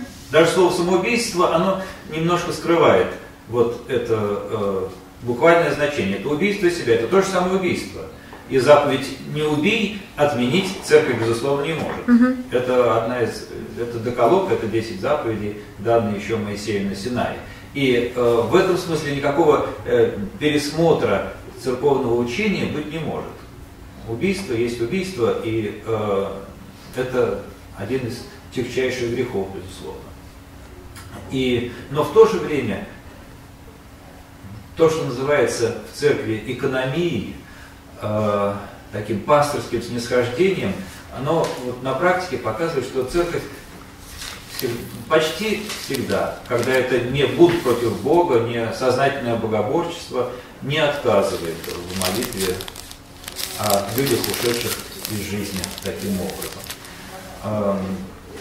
вот я не знаю, может быть, я э, сейчас вот пошатнул веру э, в чью-то, в то, что э, вот это табу, которое приступать нельзя. Я этого совсем не хотел сказать. Вот это так вопрос амбивалентный, вопрос сложный. Все-таки это всегда, ну как правило, в подавляющем большинстве случаев это болезнь, а как любую болезнь мы не можем человека винить в болезни, в том, что у него э, рак или еще что-то, если все-таки мы понимаем э, вот истоки, угу. то, конечно, э, церковь не может отказать людям в молитве и в поминовении. Спасибо. Угу. Можно маленький комментарий от Матвей? Сказал, если я правильно поняла вопрос, что если сдерживается страхом, то тебе нужно ли не зайти там хорошо Да, это вопрос в комментарии здесь был. Да. Угу. Мне просто кажется, что же вопрос не только в том, сделает он или не сделает. В смысле, если у человека есть суицидальные мысли, значит, у него уже качество жизни какое-то совершенно кошмар. В смысле, это ненормальная ситуация. Ну, конечно, идти в любом случае, даже не важно, сдерживается, сдерживается, ну, mm. сделает он это или нет. Конечно, нужно идти. Да. Mm. У меня есть вопрос еще, хотя, ну, возможно, вы уже отвечали, mm-hmm. куда можно отправлять э, людей, если они хотят добровольно, если у них есть суицидальные мысли, вот, ну, у меня есть... Добровольно, в смысле, отправлять? Да, если сами хотят. Просто, ну, у меня есть э, несколько контактов э, проверенных психиатров, но ведь ценник таков, что далеко не все могут себе просто Понимаю. В Москве, одно из, в Москве одно из лучших отделений кризисных, это 20-я больница на Бабушкинской или Медведково. 20 ГКБ, это там есть суицидальное отделение специальное, куда можно добровольно обратиться. А, да, это реально одно из лучших. Они сейчас даже проводят курс повышения квалификации для суицидологов, для психологов. А, кроме того, вполне можно обратиться в клинику неврозов на Шабловке. Но там только взрослые, 18. К сожалению, а, сейчас, да. Это взрослая больница. Да, про детские угу. я, к сожалению, не знаю, я больше со взрослыми да, работала. А, я подозреваю, что в НЦПЗ на Каширке может быть какое-то детское отделение. Там есть детское. Вот, да про суицидологию, про, про подростков. Я просто со взрослыми в основном работаю, поэтому даже не могу вас сориентировать. Ну и на Шабловке, да, то, что касается взрослых, тоже вполне адекватные люди работают. Ну, по крайней мере, насколько я знаю. Там тоже взрослые. Да, вот одно из лучших считается 20 ГКБ, вот про подростков буду узнавать, не знаю ничего. Я тоже знаю только про НЦПЗ на самом деле. Да. Ну, еще есть э, ну, шестая больница, ну, как бы. Возможно, если уж, если уж выбирать рекомендации, да. тогда, конечно, НЦПЗ. Но, насколько я понимаю, это актуально, ну, например, для жителей Москвы, да? Да. Можно обратиться в любую психиатрическую больницу, правильно? Ну, Если, ведь, например, даже Лукас уже привязана э, к, своей, к своему ПНД. Да? Э, и направление, соответственно, они не дадут в Москву дадут, например, там на какую-нибудь ну, в Москву в таком состоянии не все и доедут, я так подозреваю. Э, это раз. Э, а два... Ну, добровольно ну, вообще, если человек добровольно обратился, да, но по э, ОМС, по то полису, да. все равно ему придется ехать туда, куда он закреплен. То есть, ну, по месту да. жительства. По месту а жительства. Там, Мос- у москвичей тоже не, разве, не совсем развязаны руки, нельзя так сказать. Да, там из другого точно скажет, зачем вам ехать? Мы дадим направление. Вот ну, это проблема социального, а, конечно. Да, это... лекарствами, обеспечение лекарствами в области намного хуже обстоит, нежели в Москве. Вообще там не спорю. Лечение, и там будет лечение старыми Вообще не спорю, к сожалению. И я вообще не спорю, и да, и что. То есть, кроме как в Москве спасаться больше не будет.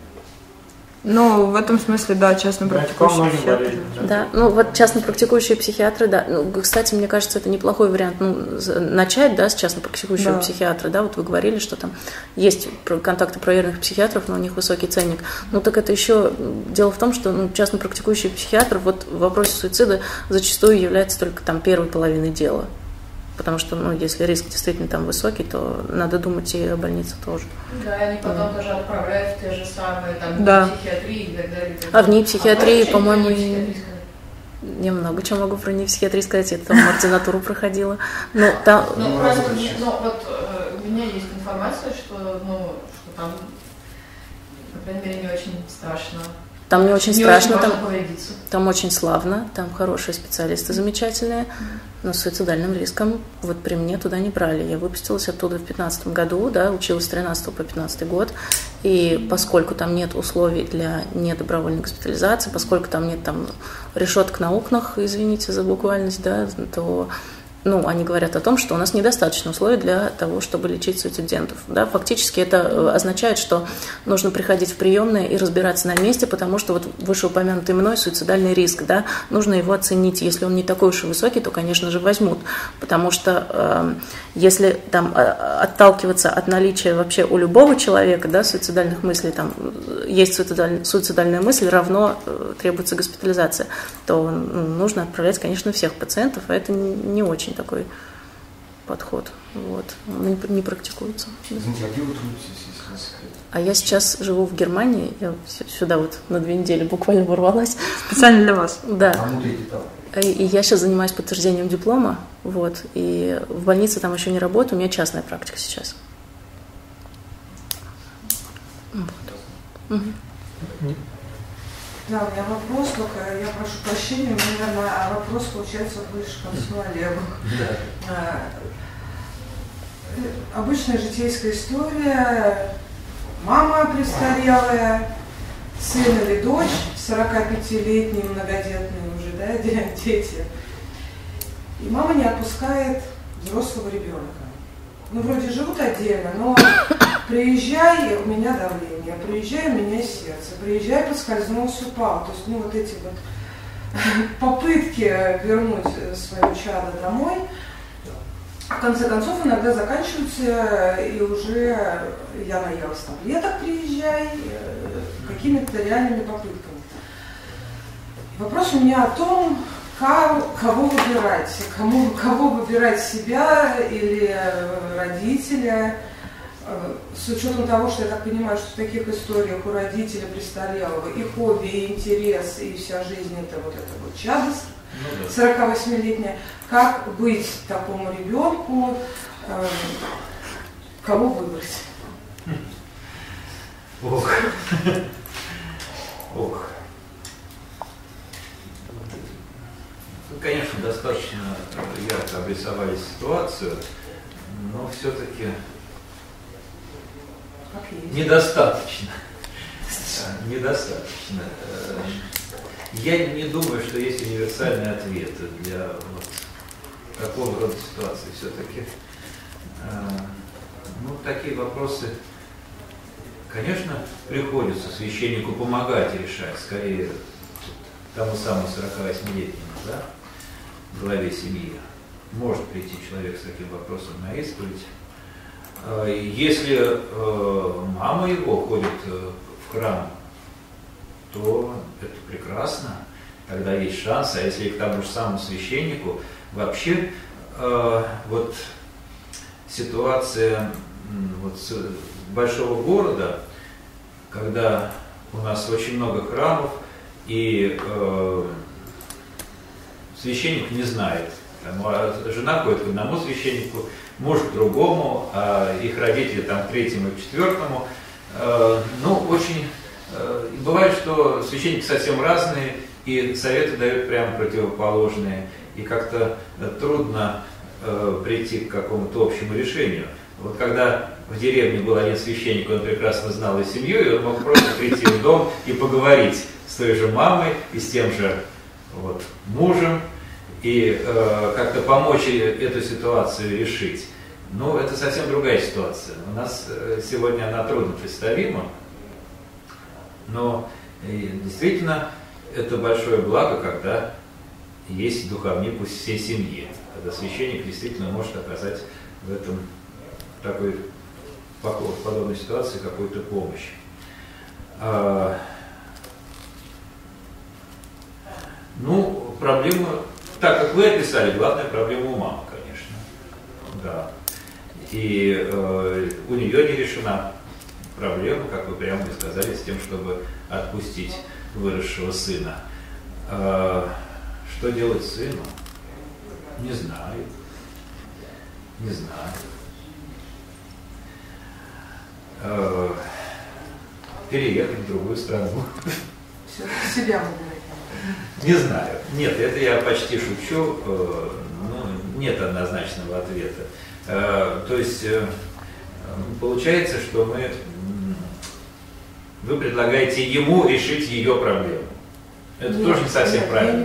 Не это тоже не совсем верно. Я как раз вообще это, это да, ну, ну, по крайней мере, так как вы описали ситуацию, ну, такой вывод напрашивается, что чтобы он сделал выбор, он, по сути, решил проблему своей мамы. А проблема-то у нее, да, не знаю, в общем. Это, конечно, психологи, может быть, лучше даже а, могут э, вашу ситуацию как-то разрулить и ее описать, чтобы советовали. Но это вопрос к семейным психологам уже, наверное. Больше, да. Больше, чем к суицидологам. Мне кажется, диалогу. Да, я тут поддерживаю, что вопрос больше семейным психологом. Угу. Не знаю, мне кажется, мне кажется, что, ну вот я бы подписалась, не знаю, под вашими словами, потому что, ну, э, вот как суицидом, да, можно заразить, да, действием, не вопросом, а вот действием. Действительно, есть такая тенденция, что там, если человек совершает суицид, там за ним может быть цепочка, да, а, то, в принципе, и жаждой к жизни тоже, мне кажется, можно заразить. И если выбирать свою жизнь, то это будет примером для, для, да. ну, для матери, там, выбрать свою жизнь тоже и, ну, перестать умирать. В смысле, вера в то, что она сама справится. Да, да, да. Есть еще два вопроса такого общего характера, не знаю, насколько аудитория готова отвечу. Мне кажется, что важных. Э, э, первое – это суицид и психоактивные вещества. Насколько, ну, как бы они способствуют, не способствуют. Там вот если я затеял тот самый разговор по душам, как бы алкоголь тут уместен, не уместен. Там, ну или употребление веществ вообще само по себе фактор риска нет. Вот второе – суицид и селф-харм. Тут как бы тоже является ли это тревожным признаком именно в сторону суицида, или это не связано, ну, неоднозначно связанные вещи, если можно. Я могу про селф-харм сказать, и тебя даю про психоактивные вещества. Хотел наоборот. Я просто про психоактивные вещества и алкоголь не могу ничего сказать, кроме того, что я против. А, вот, а таких данных официальных, тут, видимо, моя промашка опять у меня нету. А, вот. Но, наверное, под этим делом а, легче становится и в окно выйти, я так предполагаю, и наоборот, конечно, не знаю. Ну, тут врачи, мне кажется, больше, больше э, знают. В общем, э, к сожалению, статистики, ну, вот в этом смысле я тоже не подготовилась, я не знаю статистики. Mm-hmm. Вот. Я знаю только, что это бывает таким образом, что при, ну, при совершении, вот, ну, когда человек под влия... Э, ну, даже в состоянии там, опьянения, но алкогольного или наркотического, переходит к действию, то он изрядно трезвеет. Вот. Ну, потому что это такое близкое подхождение вот, к черте смерти, но э, морок, вот этот вот алкогольный или наркотический стряхи, может стряхнуть.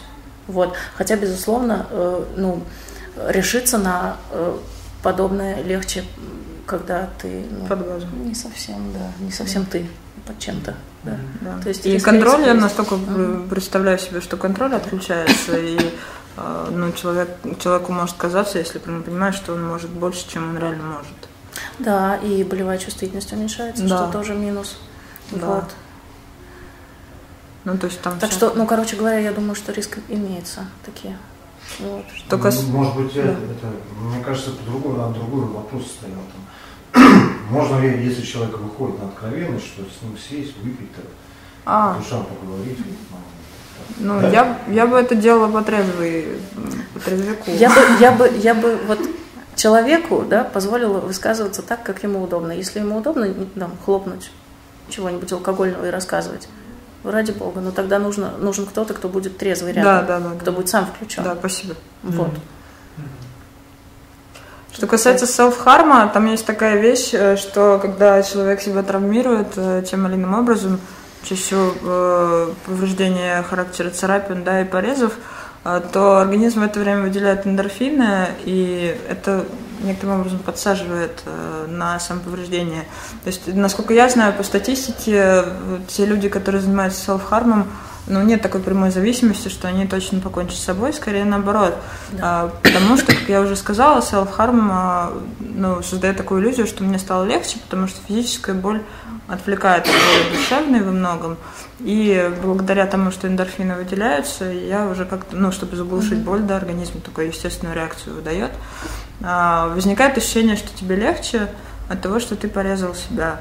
И поэтому с этого очень сложно, насколько я представляю себе, да, с этого очень сложно слезть, и это сама по себе проблема, не менее важная, чем суицид, что ну, человек режет себя, и это ну, в целом не очень здорово. Угу. Вот, но... Напрямую назвать суицидальными какими-то проявлениями. А, я думаю, косвенно, да. Но... Можно назвать антивитальными. Да, да, да, да, да. Вот, вот так спасибо. вот это называется. И, но, но тем не менее, действительно, вот когда там ну, можно, да, я да, конечно, нужно, нужно. Вот это просто тоже такая тема прям ну, накаленная, да, для психиатров. А если человек приходит э, с самопорезами какими-то, то обязательно задается вопрос, с какой целью вы их да. наносите.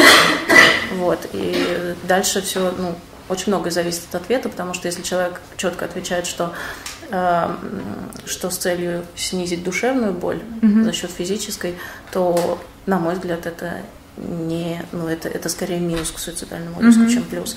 При этом э, общ, общая картина э, приобретает все равно некоторый оттенок злове, ну, некоторый зловещий оттенок, потому что э, для человека является приемлемым наносить себе повреждения, да, да? то есть э, если что, если он вдруг поймет, что там душевная боль не снимается, ему, конечно же, будет проще перейти к самопорезам с целью убить себя, Да. чем человеку, который не имеет никакого опыта самопорезов. Ну, любых других самоповреждений, естественно, тоже, просто я говорю про самопорез как про самый частый вид. Есть какие-то рекомендации, ну, помимо психотерапии, всего того, что мы сегодня обсуждали, поддержки этого всего, вот, собственно, как раз про подростков, которые режут, потому что их очень много. А, Я на уровне, э, как это сказать, дилетанта могу сказать, что э, мне лично помогало вместо ножа взять фломастер. Да, да. Вот, это такая тема среди подростков распространяется, что вместо того, чтобы уродовать себя, можешь себя раскрасить. Ну, типа, я не порезано ношу, а фломастер.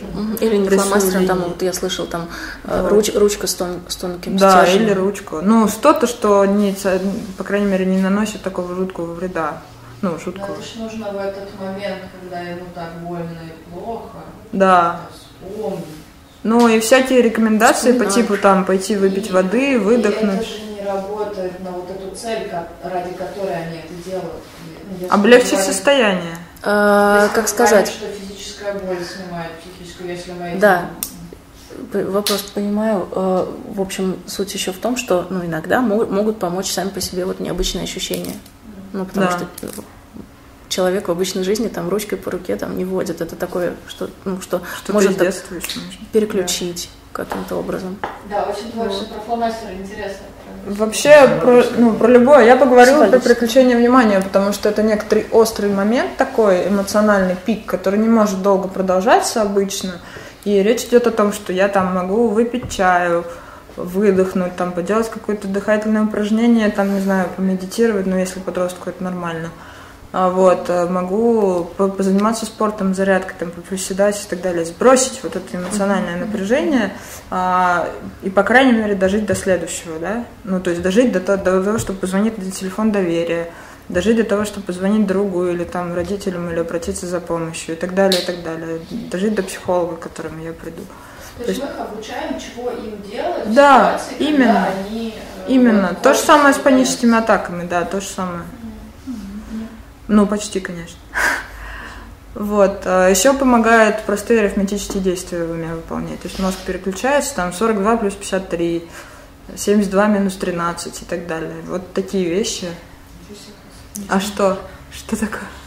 Сразу резаться как-то уже перехотелось. А, Да, да. Посчитала. Вот-вот-вот, да. Кто-то сейчас спрашивает, может быть, в завершение, про э, сайты ну, с помощью и самопомощи. Вот я знаю, волонтерские всякие сайты бывают.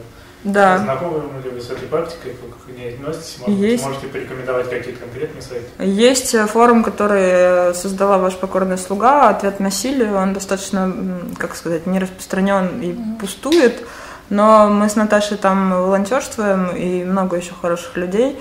А, Можно просто забить в поиске форум «Ответ насилию».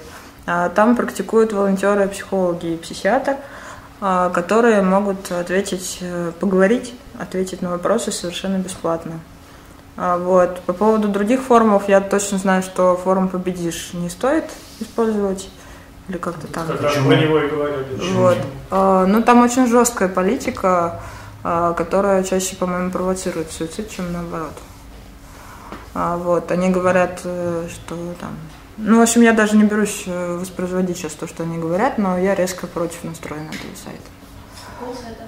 А? Какой сайт? Победишь.ру, что-то такое. Просто наиболее распространенные. Да, к сожалению, наиболее ну там такая Господи, военная муштра, мне, мне не которая... нравится уже даже название, никогда не слышала. Там. Ну, военная вообще, муштра, которая ни к чему хорошему имхо не приводит. Ну, то Мне есть кажется, там когда ты в состоянии предсуицидальном, ты уже проиграл. на- от, отбой от победишь? суицида методом насилия. Иногда помогает, Ощущение. но почему так, я не очень понимаю.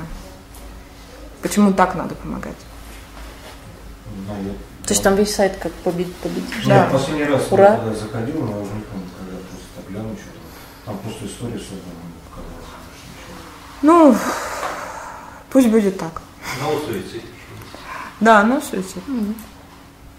Скажите, а вот про созависимость родственников с человеком вот в таких пограничных э, э, состояниях. Это немножко не тема нашего разговора, но психологи с этим работают. Я просто не очень поняла, что вы хотите сказать, спросить. Рекомендации родственникам. Обратитесь на психотерапию. О, да. как можно быстрее. Слушайте, ну ведь у психотерапии тоже есть куча-куча всяких э, противопоказаний. Каких, например? Ну, есть не очень профессиональные психологи. Да, это поиск, я с вами согласна. Это поиск иногда достаточно долгий. Ну, у нас, например, есть очень печальная история с психологом. Ну, это как, наверное, с врачами, с юристами, со всеми остальными Ну, вы профессионалами. знаете, то есть психолог, э, который наносит психологическую травму своему пациенту, ну, он, в общем-то, ставит, ну, для меня под вопрос вообще, и всех психологов в том числе. То есть это некий человек, которого ты пускаешь, в общем, в святую святых, и который, ну, в общем-то, имеет власть э, над тобой, над э, твоим близким. Э, У нас был опыт довольно длительной работы, полугодовой, после которой, э, испугавшись, психолог просто нас, ну, в общем-то, слил. Он сказал, все, психиатрическую, психиатрическую клинику, все, мы тут вот, причем это был институт, я не буду говорить какой, хотя, наверное, может быть и надо, а, как антиреклама, потому что, ну, я сама взрослый человек была в шоке. То есть я даже вот сейчас рассказываю, ну, у меня какой-то уровень давле- э, волнения и боли, он повышается, потому что, ну, это просто, ну, для меня это немыслимо вот так, так поступить. То есть человек работал, работал, работал, потом он просто испугался, ну, как я так понимаю, за свою шкуру, поскольку где тема такая, да, заявленная у вас, она все-таки, ну, в общем, для психолога э, чревата, наверное, каким-то там, в случае не того исхода, э, неким пятном, да, на, на себе, на своей практике и, и, собственно, на этом институте, и, и все. То есть э, с нами не, не попрощались, не как-то не завершили эту, эту психотерапию. Послушайте, я понимаю, да, очень сочувствую вашему опыту. ну да, извините, что это. Я просто о том, что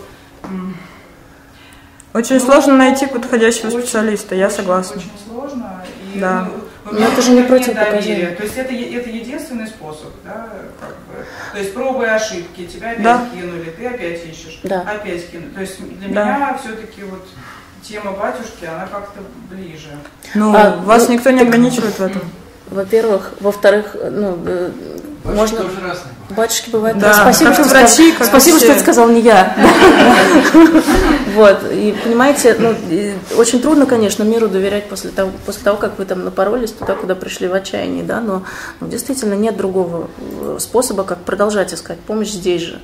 Ну, Это как с аппендицитом бывают ну, там неграмотные врачи, но это не значит, что аппендицит нужно переживать дома. да, и кроме того, неудачный опыт – это не противопоказание, как вы выразились, к психотерапии. Это, Это ну, да- это травма, к сожалению. Травма, ретравма, там, плохой опыт. Опыт. Это, ну, Опыт.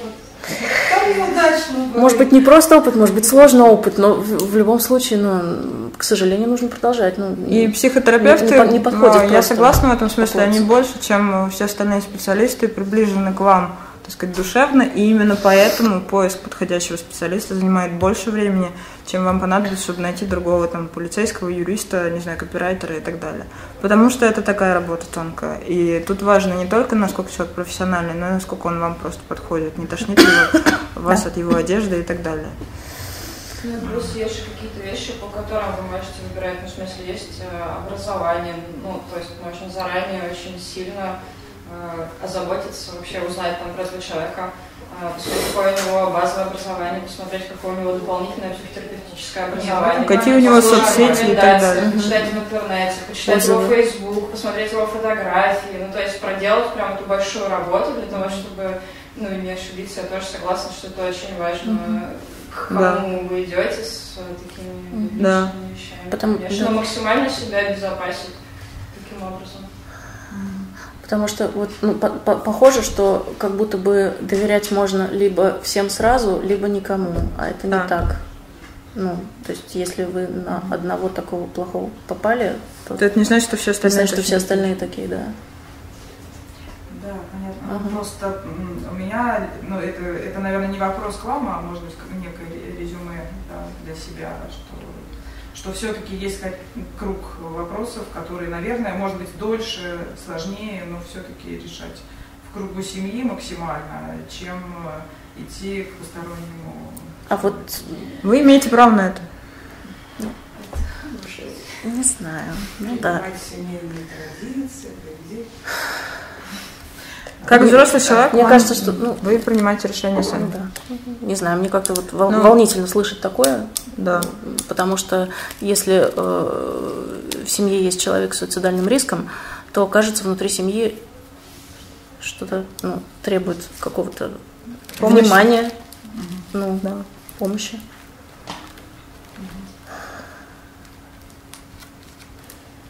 Ну так. Спасибо.